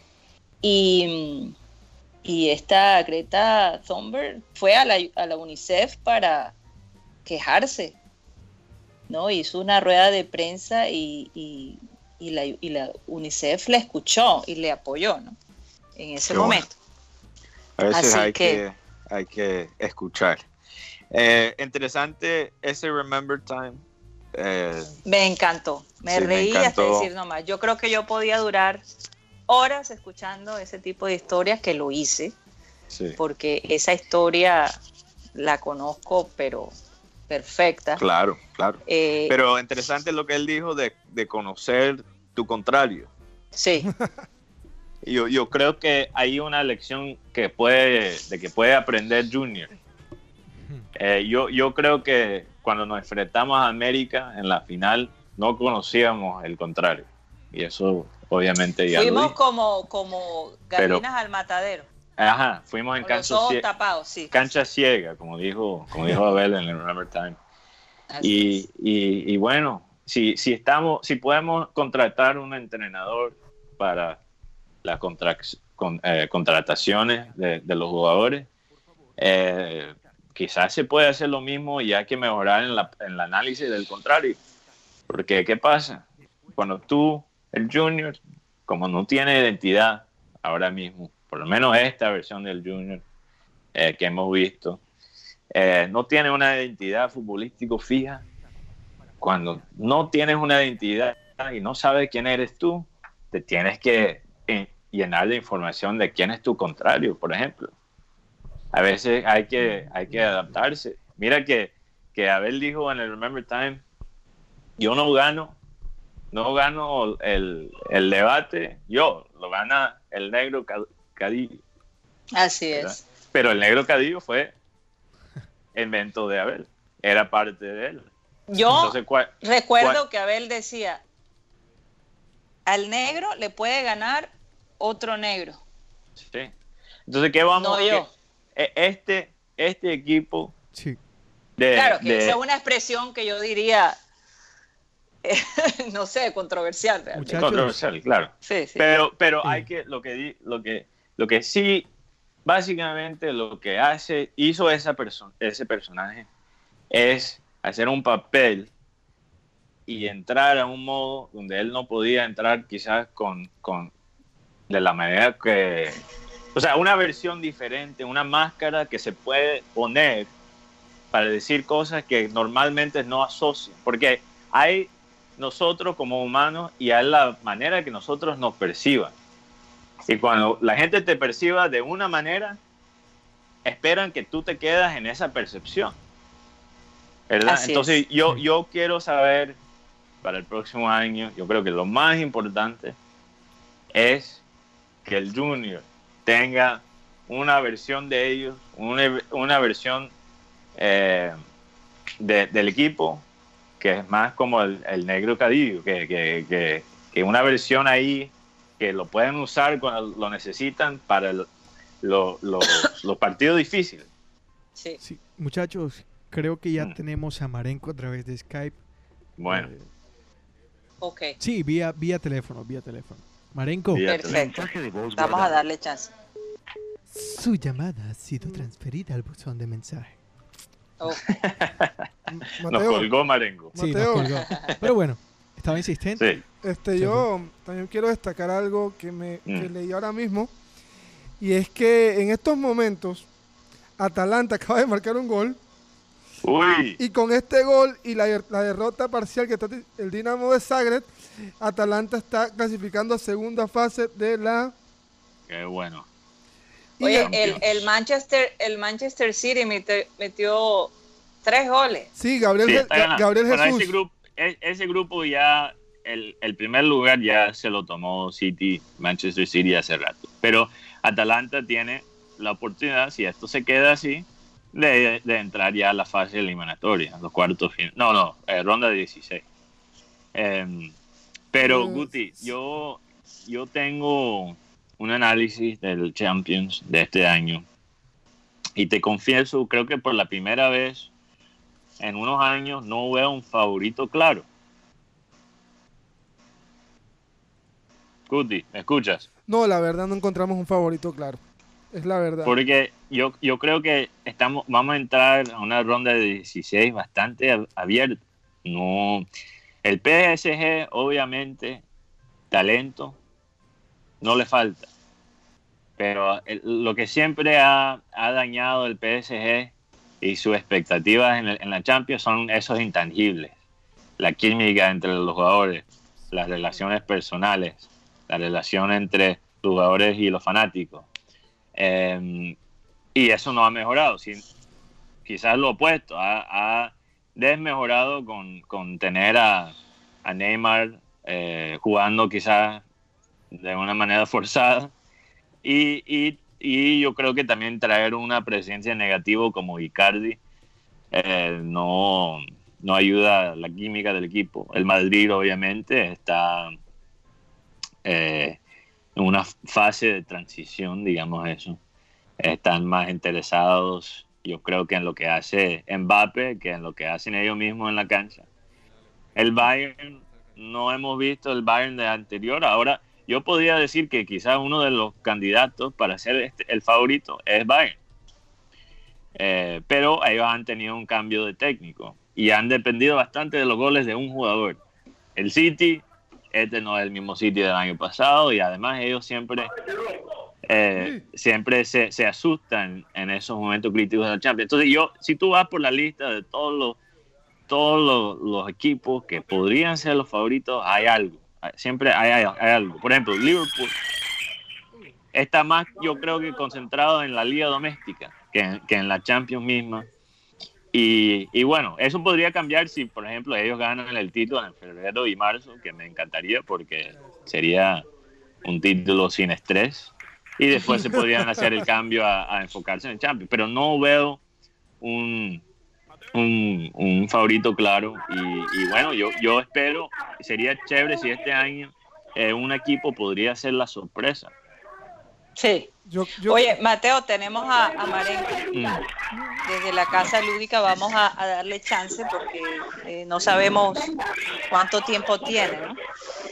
Marenco, ¿nos escuchas? Sí, lo estoy escuchando. Lo que ocurre es que estamos aquí ahora en el patio de la Casa Lúdica y aquí se ha organizado, bueno, ha habido muchas cosas que ya mañana les contaré con detenimiento, pero, pero ahora estoy en el patio, bueno, todos estamos en el patio de la Casa Lúdica y se está organizando aquí un juego de chequita entre cuatro, cuatro integrantes de la Casa Lúdica. Ojalá me escuchen bien porque aquí está el altoparlante, está sonando.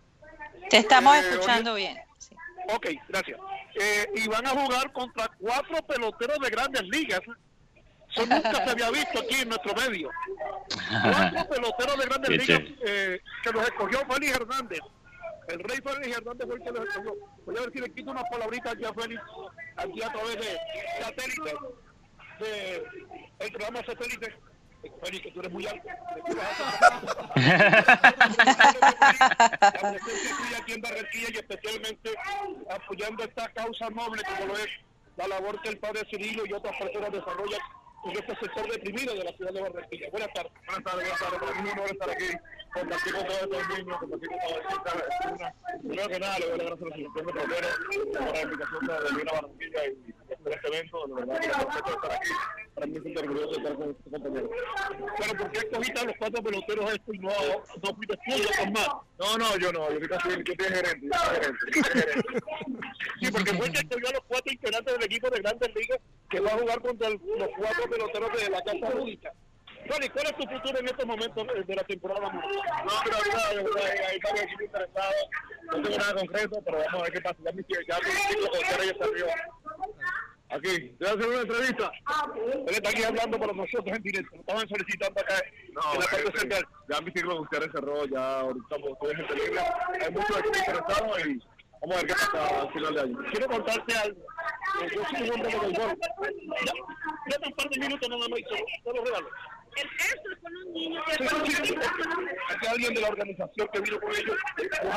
Aquí estamos en directo. Sí, claro, claro. Estamos aprovechando el tiempo. Sí, pero el tiempo se nos acaba ahorita, a las 3 de la tarde. Entonces, bueno, la señora, la señora llegó acá y fue Félix Hernández, con el cual estábamos hablando. Por ahí va pasando Wilson Ramos, son estrellas del béisbol.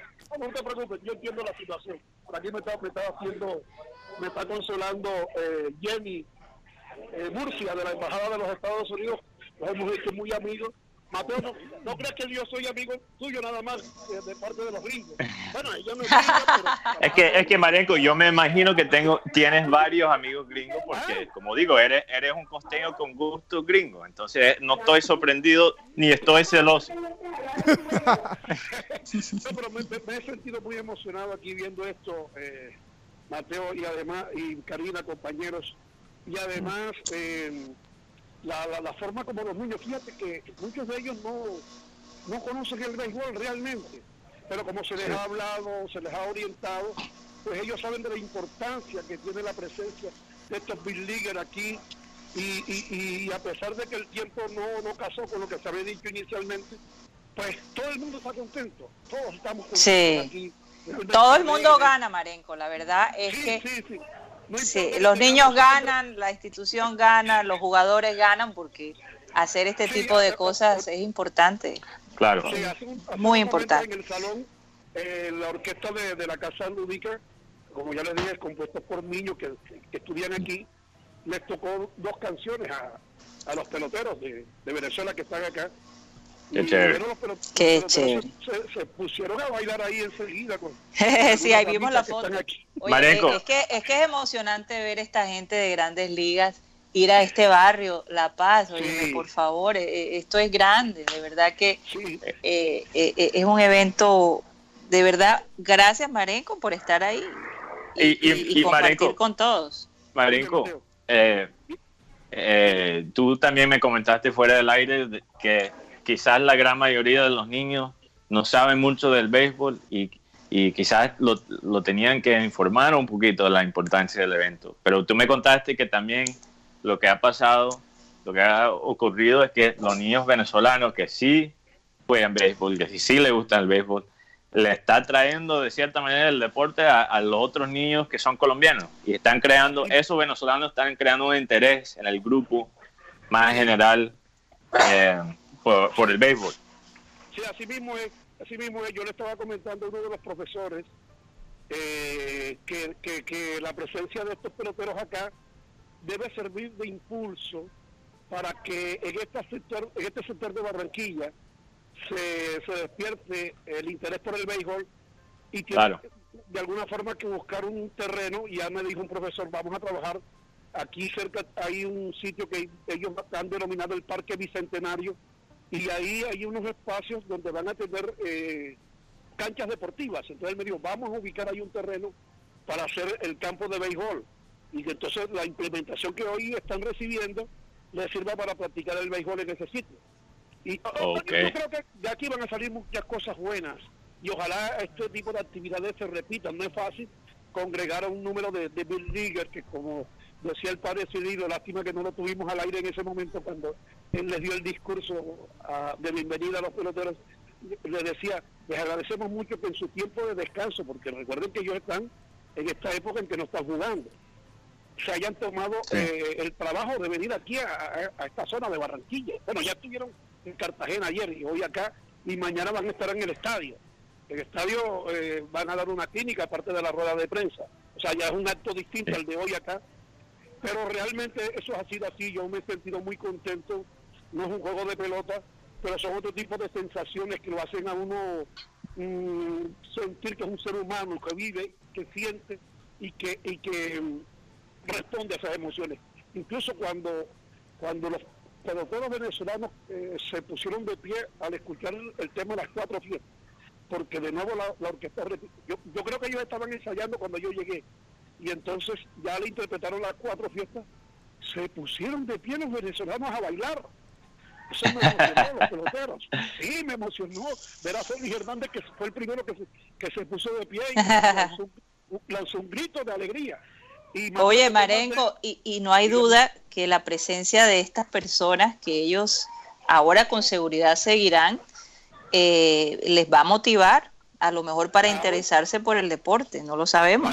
Eh, es, por eso que es tan importante que ellos, los, los beisbolistas, que muchos de ellos también comenzaron bastante de abajo, ¿no? Y ahora están arriba y quieren ayudar a niños que tienen esa posibilidad. No, y, imagínate, yo, yo me imagino que ellos específicamente eh, escogieron jugadores también venezolanos eh, por, por, la situación de los refugiados venezolanos que tenemos en Colombia.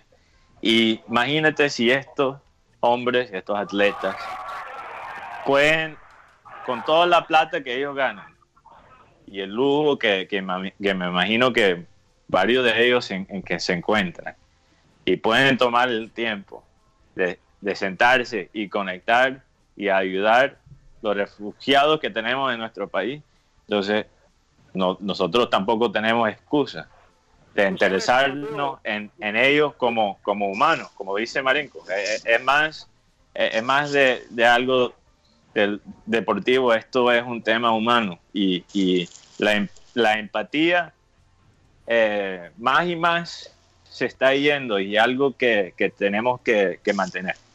Así es, así es. Fíjate que, cuando una, la, la, profesora de apellido Rodríguez, ella eh, eh, puso un video, una diapositiva de las actividades que desarrollan aquí en la Casa Lúdica y una de ellas, bueno, varias de ellas tuvieron que ver con venezolanos niños que están acá, pero, pero mostraron un comedor que atiende exclusivamente a niños venezolanos. 150 almuerzos se les dan a esos niños venezolanos en un sitio que ellos aquí han denominado Villa Caracas. Villa Caracas. Eh, aquí en este barrio, aquí en este barrio de, La Paz. Entonces, Fíjate. Yo, vi la reacción de los, de los peloteros venezolanos como sin, sin que lo dijeran con palabras, pero sus gestos en el rostro estaban diciendo muchas gracias. De emoción. Sí, emocionados. claro. Además, el nombre que, que, con que se ha bautizado ese sitio aquí, Villa Caracas, los estremeció. Los estremeció. Era una manera eh, es, que, es que para los venezolanos eh, es duro, es duro ver eh, cuando estás afuera, ¿no? Y, ves que, que, hay un, un país que le ha brindado la mano a tantos venezolanos, porque hay que ver que Colombia ha sido uno de los países que, más le ha brindado ayuda a los venezolanos, no solo por la cercanía, pero lo han hecho de corazón. Y a pesar de la historia fuerte que teníamos con Venezuela, porque los papeles se invirtieron, ¿no? Hace 30 años atrás eran los colombianos que iban a Venezuela y, no les iba muy bien a los colombianos en Venezuela. Pero sin embargo, Colombia ha abierto las puertas a, la gente de Venezuela y con y de verdad que me, agrada enormemente que el gobierno colombiano haya extendido esa mano a, estas personas que de verdad no hay muchas opciones en este momento. Eh, Marenco. Mateo, cuando Mateo hacía referencia a que estos peloteros que ganan mucho dinero, algunos de ellos, otros todavía no han ganado tanto, pero, claro. pero van en esa proyección. Eh, vi, a Felipe Hernández, que es el que estaba entrevistando, él tiene como cuatro eh, aretes en una de sus orejas, que creo, que, todos son, que creo que todos son de diamante. sí, sí, cómo brilla la, la, las piedras esas que tienen ahí. No, le iba a preguntar, pero como me interrumpieron acá porque lo requirieron acá para el juego de Chequita, entonces, bueno, no me pude preguntar eso. Pero, pero sí, eh, eh, estos, estos, estos hombres seguramente entendieron la misión que les, les encomendaron y no dudaron en hacerlo en venir acá a, Colombia. Y eso tenemos que también resaltarlo y agradecérselos a ellos. No sé cuál será después de su gesto el aporte que ellos eh, puedan hacer para ayudar también a, estos muchachos, a los venezolanos especialmente, también, porque es que aquí también hay niños colombianos muy pobres. En este claro. Claro. Extremadamente pobres. Oye, ojalá hubiese más casas lúdicas. lúdicas en, en Barranquilla, de verdad que sí. Se necesita más, más centros como ese. Marenco. No, eh, un tema todavía con el béisbol, pero un poquito diferente, que, que me, yo creo que te va a interesar, porque hemos hablado, tú has hablado específicamente eh, de los ambientes eh, de donde salen muchos peloteros del Caribe. Por ejemplo, el otro día mencionaste que, que si en la, en la República Dominicana o sea, hay un pelado con talento, él sale de la escuela y de una y se enfoca completamente en jugar pelota y después llega a la posición, la, eh, la posición tan con, con, tanta responsabilidad que tiene un atleta eh, en las ligas grandes y, y con muy poco eh, educación muy poca formación a veces, es, algo que ocurre. Pero yo creo que, mira, los escándalos que, que, se han hecho, eh, que, que, hemos visto con los peloteros, no solo son eh, jugadores latinos, también yo creo que en los jugadores gringos se ven unos vacíos. Eh, hemos visto, por ejemplo, el, el debate de, la salud mental con algunos jugadores, por ejemplo, eh, Clayton Kershaw, que, vino de una niñez muy difícil, pero parte, parte también de, quizás eh, este tema de la salud mental eh, en el béisbol tiene que ver con el sistema que produce el talento americano que también tiene su vacío y, y sus problemas muy grandes. Entonces imagínate, imagínate un, jugador de béisbol eh, es noqueado y un tipo le grita, no vales nada. ¿Verdad? Eh, eso es algo que, puede pasar en cualquier partido de, la, de las ligas grandes. Un fanático que le, le grita eso a un jugador que fue noqueado. Ahora imagínate un niño de 8 años y que el fanático que esté diciendo eso mismo es su propio papá. Y es, algo que se ve en el béisbol eh, todos los días, porque básicamente los niños desde los 6, 7 años, si tienen talento del béisbol, tienen que básicamente jugar en un sistema como si fueran profesionales. Sí. Y, y, me pregunto, y quizás este es un tema que podemos tocar con la doctora Claudia, pero cuando estás haciendo un papel que de verdad es un papel de adulto, me imagino que el impacto psicológico es más negativo que bueno. No, no, eso Aquí, eso aquí en muchos campos de béisbol menor ocurría. Yo creo que ya no tanto, porque se les advirtió a los fanáticos, a los padres de familia, que, que a los niños no hay que no hay que forzarlos.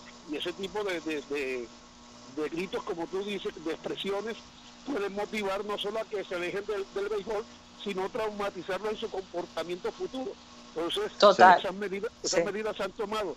Mira, Mateo, para, para terminar, porque ya ahorita, aquí ves, ya son las 2.39, ah, todavía tenemos 20 minutos, 20 minutos. Sí, eh, eh, todavía tenemos eh, tiempo. la firma de Jerry Cole con los Yankees, ¿no?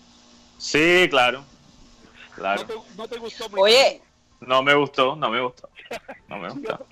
Marenco, viste que Urshela ganó como mejor atleta colombiano. Colombia, ¿no? Sí. ¿Quién? Ursela. Ursela. Ursela. Bueno, como he estado por acá no, no he visto las noticias. Ganó como este deportista revelación. Ah, bueno, sí, por eso ya me lo había mostrado Guti hace dos días. Sí, pero lo, eh, pero eh. lo que lo que quería confirmar, o sea, como que esta vez hubo un cambio en la, en la premiación, porque recordemos que antes era solamente el deportista del año, ahora el deportista del año en equipo, para darle también a los... Lo, que ocurre, lo que ocurre, Guti, es que como últimamente, y eso hay que reconocerlo, se está dando mayor cantidad de victorias del deporte de Colombia, pues no, era mm. justo eh, sentarse en darle el premio a una sola persona y los demás quedaron marginados. Entonces se han creado unos premios adicionales que incentivan a, los, a los demás atletas.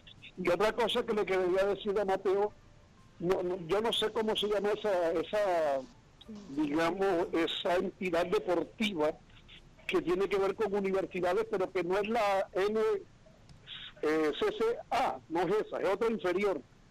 Pero ahí mm. ayer un, un pelote, un basquetbolista de apellido Colbert anotó 100 puntos. ¿Cómo se llama esa entidad? Creo que se llama Yuma o algo así, no recuerdo bien. perdón, eh, repite la pregunta que se me estaba cortando, Marenco. No, que ayer hubo en una entidad que aglutina a más de 200 universidades, pero no es la no es la no es la competencia universitaria de la cual salen los grandes basquetbolistas, eh, ah. como Zion Wilson, es otro de menos rango, pero que bueno, de todas maneras tiene actividad en Estados Unidos. Y allí un jugador de, apellido Colbert anotó 100 puntos. ¿Cómo que se llama la entidad? No recuerdo bien. Lo que se llama la, la, la o algo así, no recuerdo el nombre. Pero en todo caso, escuché antes de venir por acá que anotó 100 puntos en un solo juego. Sí, bueno, no, no estaba informado de eso y eso es un logro increíble, pero sí, eso es lo bueno de los deportes universitarios en los Estados Unidos es que es que ellos tienen varias divisiones y varios niveles, entonces, y, muchas veces talento muy bueno eh, ha salido de la segunda división. Scottie Pippen salió de ahí. ¿Ah? Scottie Pippen salió de ahí. Scottie Pippen. Eh, también si tú miras a, en todos los deportes, de fútbol americano, baloncesto y, y en, obviamente en béisbol, hay, hay jugadores que trabajan duro, que quizás no se desarrollan tan rápido como otros y juegan los deportes en, la segunda división del, del, nivel colegial y llegan a ser un, un, gran deportista profesional. Pasa mucho, pasa mucho. Oigan, yo, eh, lamento, ya para despedirme, yo lamento que los grandes medios de comunicación de Colombia no estén aquí para que le den a conocer a todo el país este tipo de cosas que están haciendo los, los, los peloteros oh, venezolanos. Marenco, ni siquiera en los medios locales. Hay algunos que llegaron, ya a última hora incluso, ellos no sé cómo, bueno, yo publiqué en las redes sociales lo de hoy, y creo que algunos tomaron por allí la información y vinieron, unos que otros, pero los grandes medios no están aquí. Y, y bueno, apenas ahorita se estaban inscribiendo, los que están aquí se están inscribiendo para el evento de mañana, porque no lo habían mm. hecho. Yo creo que el único que se inscribió realmente fui yo. Eso, eso me lo ratificó ahorita Jenny, Jenny Murcia, la muchacha colombiana que trabaja con la embajada de Estados Unidos. Eh, bueno, ahí, ahí pegamos un hit. Oigan, bueno Marenco, pero mañana entonces vamos a ya cuadraremos cómo va a ser la cosa mañana, pero definitivamente sí, tienes que hacer presencia mañana allí para cubrir esa clínica y, informar a la gente, óyeme, lo que, lo que se está haciendo en Barranquilla, increíble. Si fuera en Bogotá ya estaría en todos los medios, pero bueno, eso es lo de menos. A la hora del té aquí lo importante es el beneficio que los niños de estas comunidades están recibiendo. Si los quieren cubrir está bien y si no, eh, ya es, eh, es problema de ellos, ¿no? Mira, ver a estos niños ahora que están jugando con los grandes ligas, eso no tiene precio, eso no hay cómo pagarlo. Eso, eso, son miles y miles de millones de gracias que hay que darle a estos big leaguers que han venido acá a darle alegría, a darle eh, un motivo de, de, sentirse bien regocijados, de sentirse que tienen importancia unos niños que aparentemente son marginados. Así es. Aquí con, con, esta, con esta noble labor que desempeña el padre Cirilo y su fundación, y el aporte, porque hay que decirlo, de la Cancillería, de la ONU, de la alcaldía y del gesto de la Embajada de los Estados Unidos de traerlos a ellos. Así, que, Así es, Maren. Me voy contento y nos veremos mañana. Buena foto. Listo, gracias, Marenco, y gracias por la foto y ese reporte tan, tan emotivo y maravilloso, de verdad que sí. Sí, tremendo reporte y, y eh, como dice Marenco, qué lástima que no, no, no pudimos alinear y, y, y, mandar parte del equipo allá a la casa lúdica. Marenco, eh, eh, obviamente me había informado, nos había informado, pero no era con muy poco tiempo. Pero lo, lo, lo interesante sería hacerle el seguimiento a estos niños. Al resultado. sí, de los resultados y, y el impacto que podría tener que podría tener esta visita. Yo creo que el padre Cirilo debería intervenir de vez en cuando para que nos cuente qué está pasando, ¿no? Así que ahí tenemos ese contacto. Bueno, otro tema que, que, íbamos a tratar, Mateo, era un tema que, el que me comentaste de, mm. de esta mujer que es escritora y que hizo, no sé si fue un artículo o un libro sobre... Fue un artículo, sí. Fue un artículo, cómo ella, ella no sabe si ella perdió aparentemente peso. Eh, bueno, voy a compartir el título para sí, que, que, me, me, el, el, título es el título es soy más delgada porque estoy feliz o estoy feliz porque estoy más delgada. y yo, creo que vale la es pena. Un es un tema que, que es de mucha actualidad porque la parte física se ha vuelto, pero importantísima, óyeme, en esta sociedad. Mateo, repite. Ahora, ¿qué qué, Guti? Repite el título. ¿Estoy delgada porque estoy feliz o estoy feliz porque estoy delgada? Oh. Eh, eh, eso fue el título. Entonces ella, ella básicamente estaba reflexionando ¿Cómo sobre se llama su propia vida.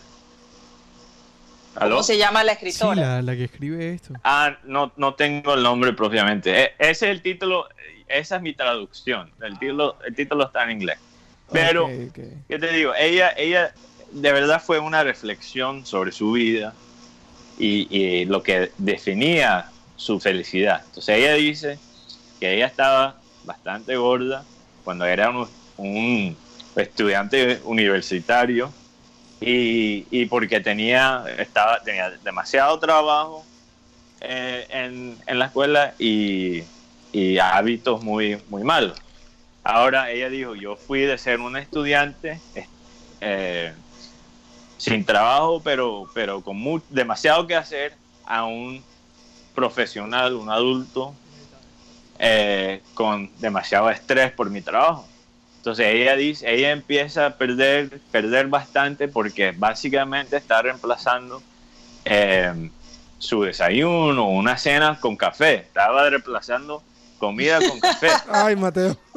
cualquier parecido es pura coincidencia. ella dice, y está, pero todavía estaba comiendo muy malo. Cuando sí comía, comía comida rápida. Entonces ella decía, me, hasta daba pena cuando la gente decía, wow, ¿cómo que te ves bien? ¿Cómo rebajaste tanto? Y ella pensando en, las porquerías que ella estaba comiendo.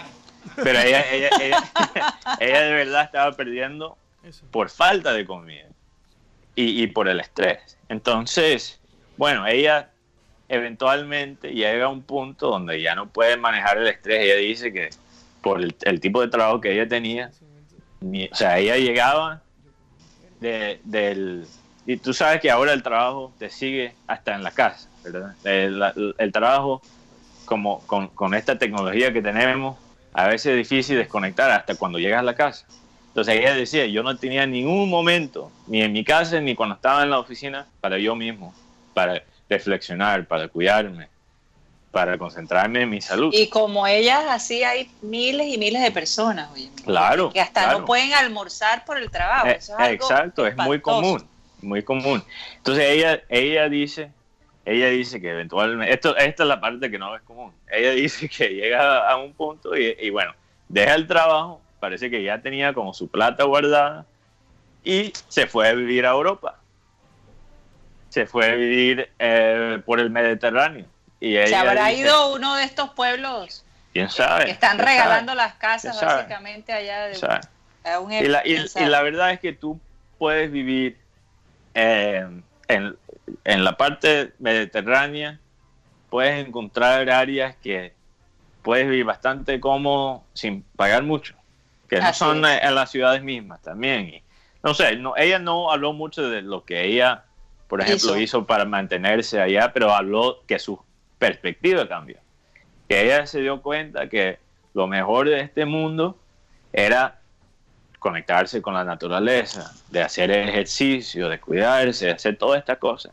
Llegó a los Estados Unidos de nuevo con mucho más confianza llegó con ya, ella sabía ahora cómo escoger su ropa, creó como su estilo propio eh, y de la moda. Ella tenía confianza, se, podía lucir un poquito más. Pero ¿qué pasa? Ahora llega al otro extremo. Ella dice que después se, se volvió como adictiva y obsesionada con la, la comida, que quizás no es propiamente saludable, pero lo, venden como si fuera comida saludable.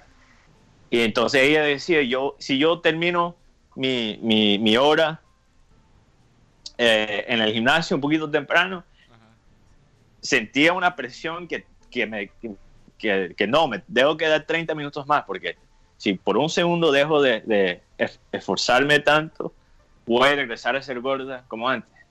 Entonces se, volvió eh, otro, tipo de estrés, otro tipo de estrés.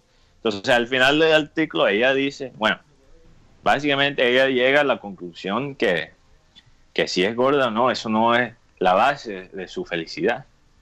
Y que va, o sea, y se va a enfocar en otras cosas, básicamente. Pero yo creo que hay algo en todo ese proceso que cualquier persona puede em, eh, aprender. Aprender, porque hay que, hay que reflexionar a veces, porque hay cosas que nos dan felicidad al corto plazo. Por ejemplo, si tú estás bien físicamente, como a ella le pasó a ella, que ella se volvió mucho más delgada, perdió 100 libras, que serían cuántos kilos, no sé cómo. Eh, pero no, no sé cuál es la suma ahí. no tengo mente para matemática ahora mismo. Pero, ¿qué dijo? ¿Cuántos kilos? 100, ah. eh, no, 100 libras. 50 kilos. 50 kilos. 50 eh, kilos. Ok. Entonces ella pierde 50 kilos y, eh, y bueno, eso le dio al corto plazo mucho, mucha alegría. Pero a veces la cosa que nos dan alegría al, corto plazo... No, perdón, Mateo, tú dijiste 100 kilos. No, o 100 libras. 100 libras. Ah, ya. Pero, no es importante. Eh, es que ella su, su, físico, su nuevo físico le dio felicidad al corto plazo y después se, se, le volvió su angustia, su estrés. Entonces, ¿cuáles son las cosas en nuestra vida que son la base para no, nuestra felicidad y después también se pueden convertir en nuestro estrés, en nuestra angustia? Entonces, yo creo que la felicidad debe ser algo que no es basado ni en algo físico. Entonces, porque después... definitivamente, porque incluso en estos últimos meses hay algo que, que noté, eh, y por ejemplo, en todo este proceso de la enfermedad de mi papá, eh, cómo él fortaleció la parte espiritual, porque se daba cuenta que la parte física, y como lo dijo muchas veces, eh, se deteriora. yo creo que llega un momento en la vida en donde uno tiene que fortalecer más el espíritu. Claro porque eso es lo que te prepara para lo otro que te viene después de la muerte. Claro, claro. Eso, fue lo que pasó. ¿Y, qué pasa cuando tu felicidad está basada en algo que no es físico, que es algo de, ti, algo personal, algo en, el interior? Yo creo que después la gente no te lo puede robar.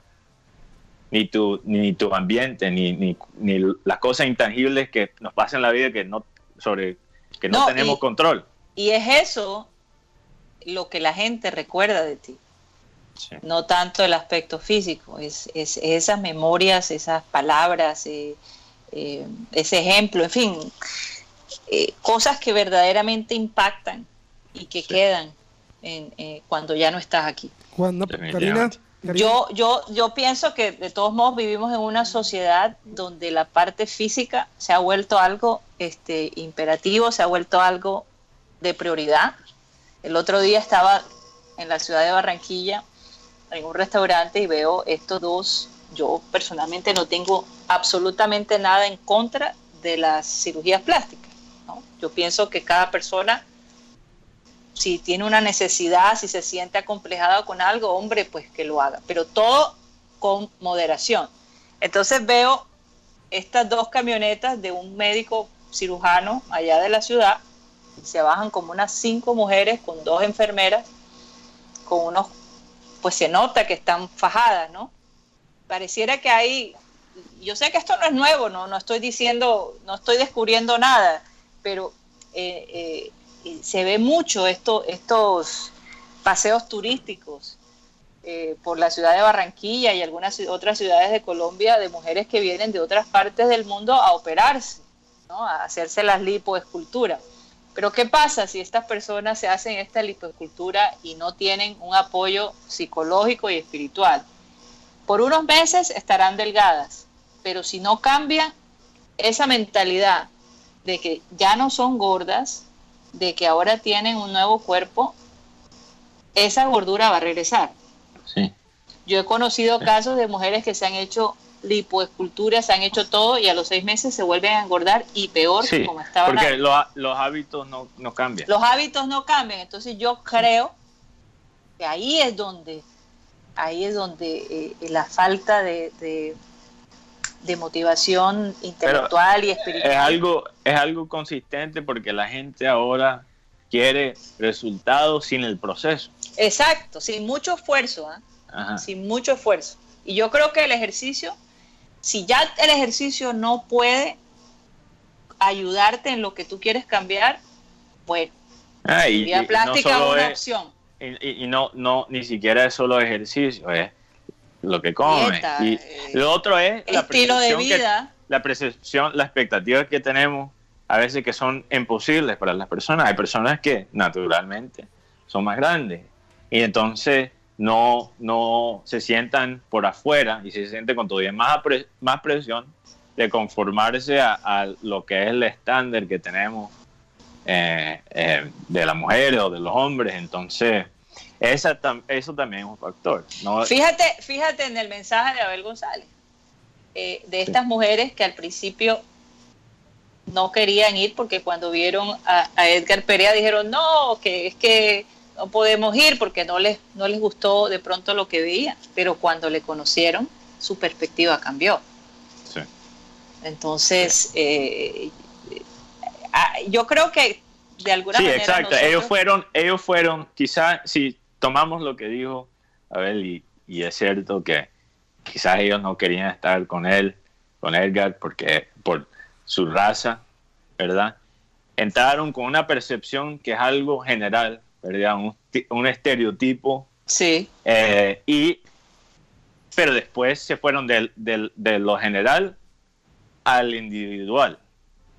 Así es. ¿verdad? Y eso es lo que tenemos hay que estimular más eso. Tratar no de generalizar las personas y tratar de tratar cada persona como un humano individual. Esa es la verdad. Y sobre todo tener estas conversaciones con nuestros hijos. Desde niños enseñarles a ver a través de los ojos y no a ver a través de la piel o de cómo se ve la persona o cuáles son sus gustos.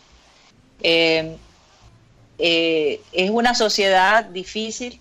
Yo te digo sinceramente, comparándola con la sociedad cuando yo tenía tu edad o la edad de, mi hija menor Sarita, y lo que a ustedes les toca, esa afrenta física y, esa vanidad tan a flor de piel, es mucho más allá que lo que nosotros vivimos, lo que vivió mi generación. Entonces, esas conversaciones definitivamente son muy importantes. Todavía más importantes. Son más importantes tenerlas con los niños para que no se, no se les vayan los ojos cuando ven esta, estos personajes de Instagram, de Facebook, eh, ¿verdad? Eh, con, unos cuerpos perfectos, pero realmente no sabemos qué hay detrás. De repente suena como, eh, no sé cómo, cómo describirlo, cuando yo recuerdo que yo a veces decía, a mi hija Sara, pero eh, ella muestra, estas chicas muestran una vida perfecta, pero no sabemos lo que hay detrás de todo. No te tragues el amague, no te, como decía mi padre, no te tragues el amague y analiza un poquito más el fondo detrás de lo que ellos quieren decir. ¿Verdad? Entonces, bueno, ese era un mensajito que queríamos dejar allí. Eh, valdría la pena eh, preguntarnos por qué somos felices, qué nos hacen feliz, qué nos hace sentir feliz y cuáles son las verdaderas prioridades de tu vida. Eh, así que eh, vamos a dejarlas con ese mensaje. No sé en este momento qué hora es, perdí un poquito la conciencia, son las tres en punto, ya yo sí decía, yo creo que ya se nos está acabando el tiempo. Pero eh, de nuevo, muchísimas gracias por estar con nosotros. ya nos quedan dos días más aquí en los Estados Unidos. Ya la otra semana, si Dios quiere, estaremos en Barranquilla, Colombia, South America. Y, bueno, vamos a despedirnos con esas palabras maravillosas que siempre tendremos como parte del formato de este programa de Abel González Chávez. Así que Abel González despide este programa. Bueno, aquí está nuestro versículo de hoy. Confesaos vuestras ofensas unos a otros y llorad unos por otros para que seáis sanados. La oración eficaz del justo puede mucho. Repito, confesaos vuestras ofensas unos a otros y orad unos por otros para que seáis sanados, pues la oración eficaz del justo puede mucho. Se nos acabó el time. Satélite, satélite, satélite, satélite.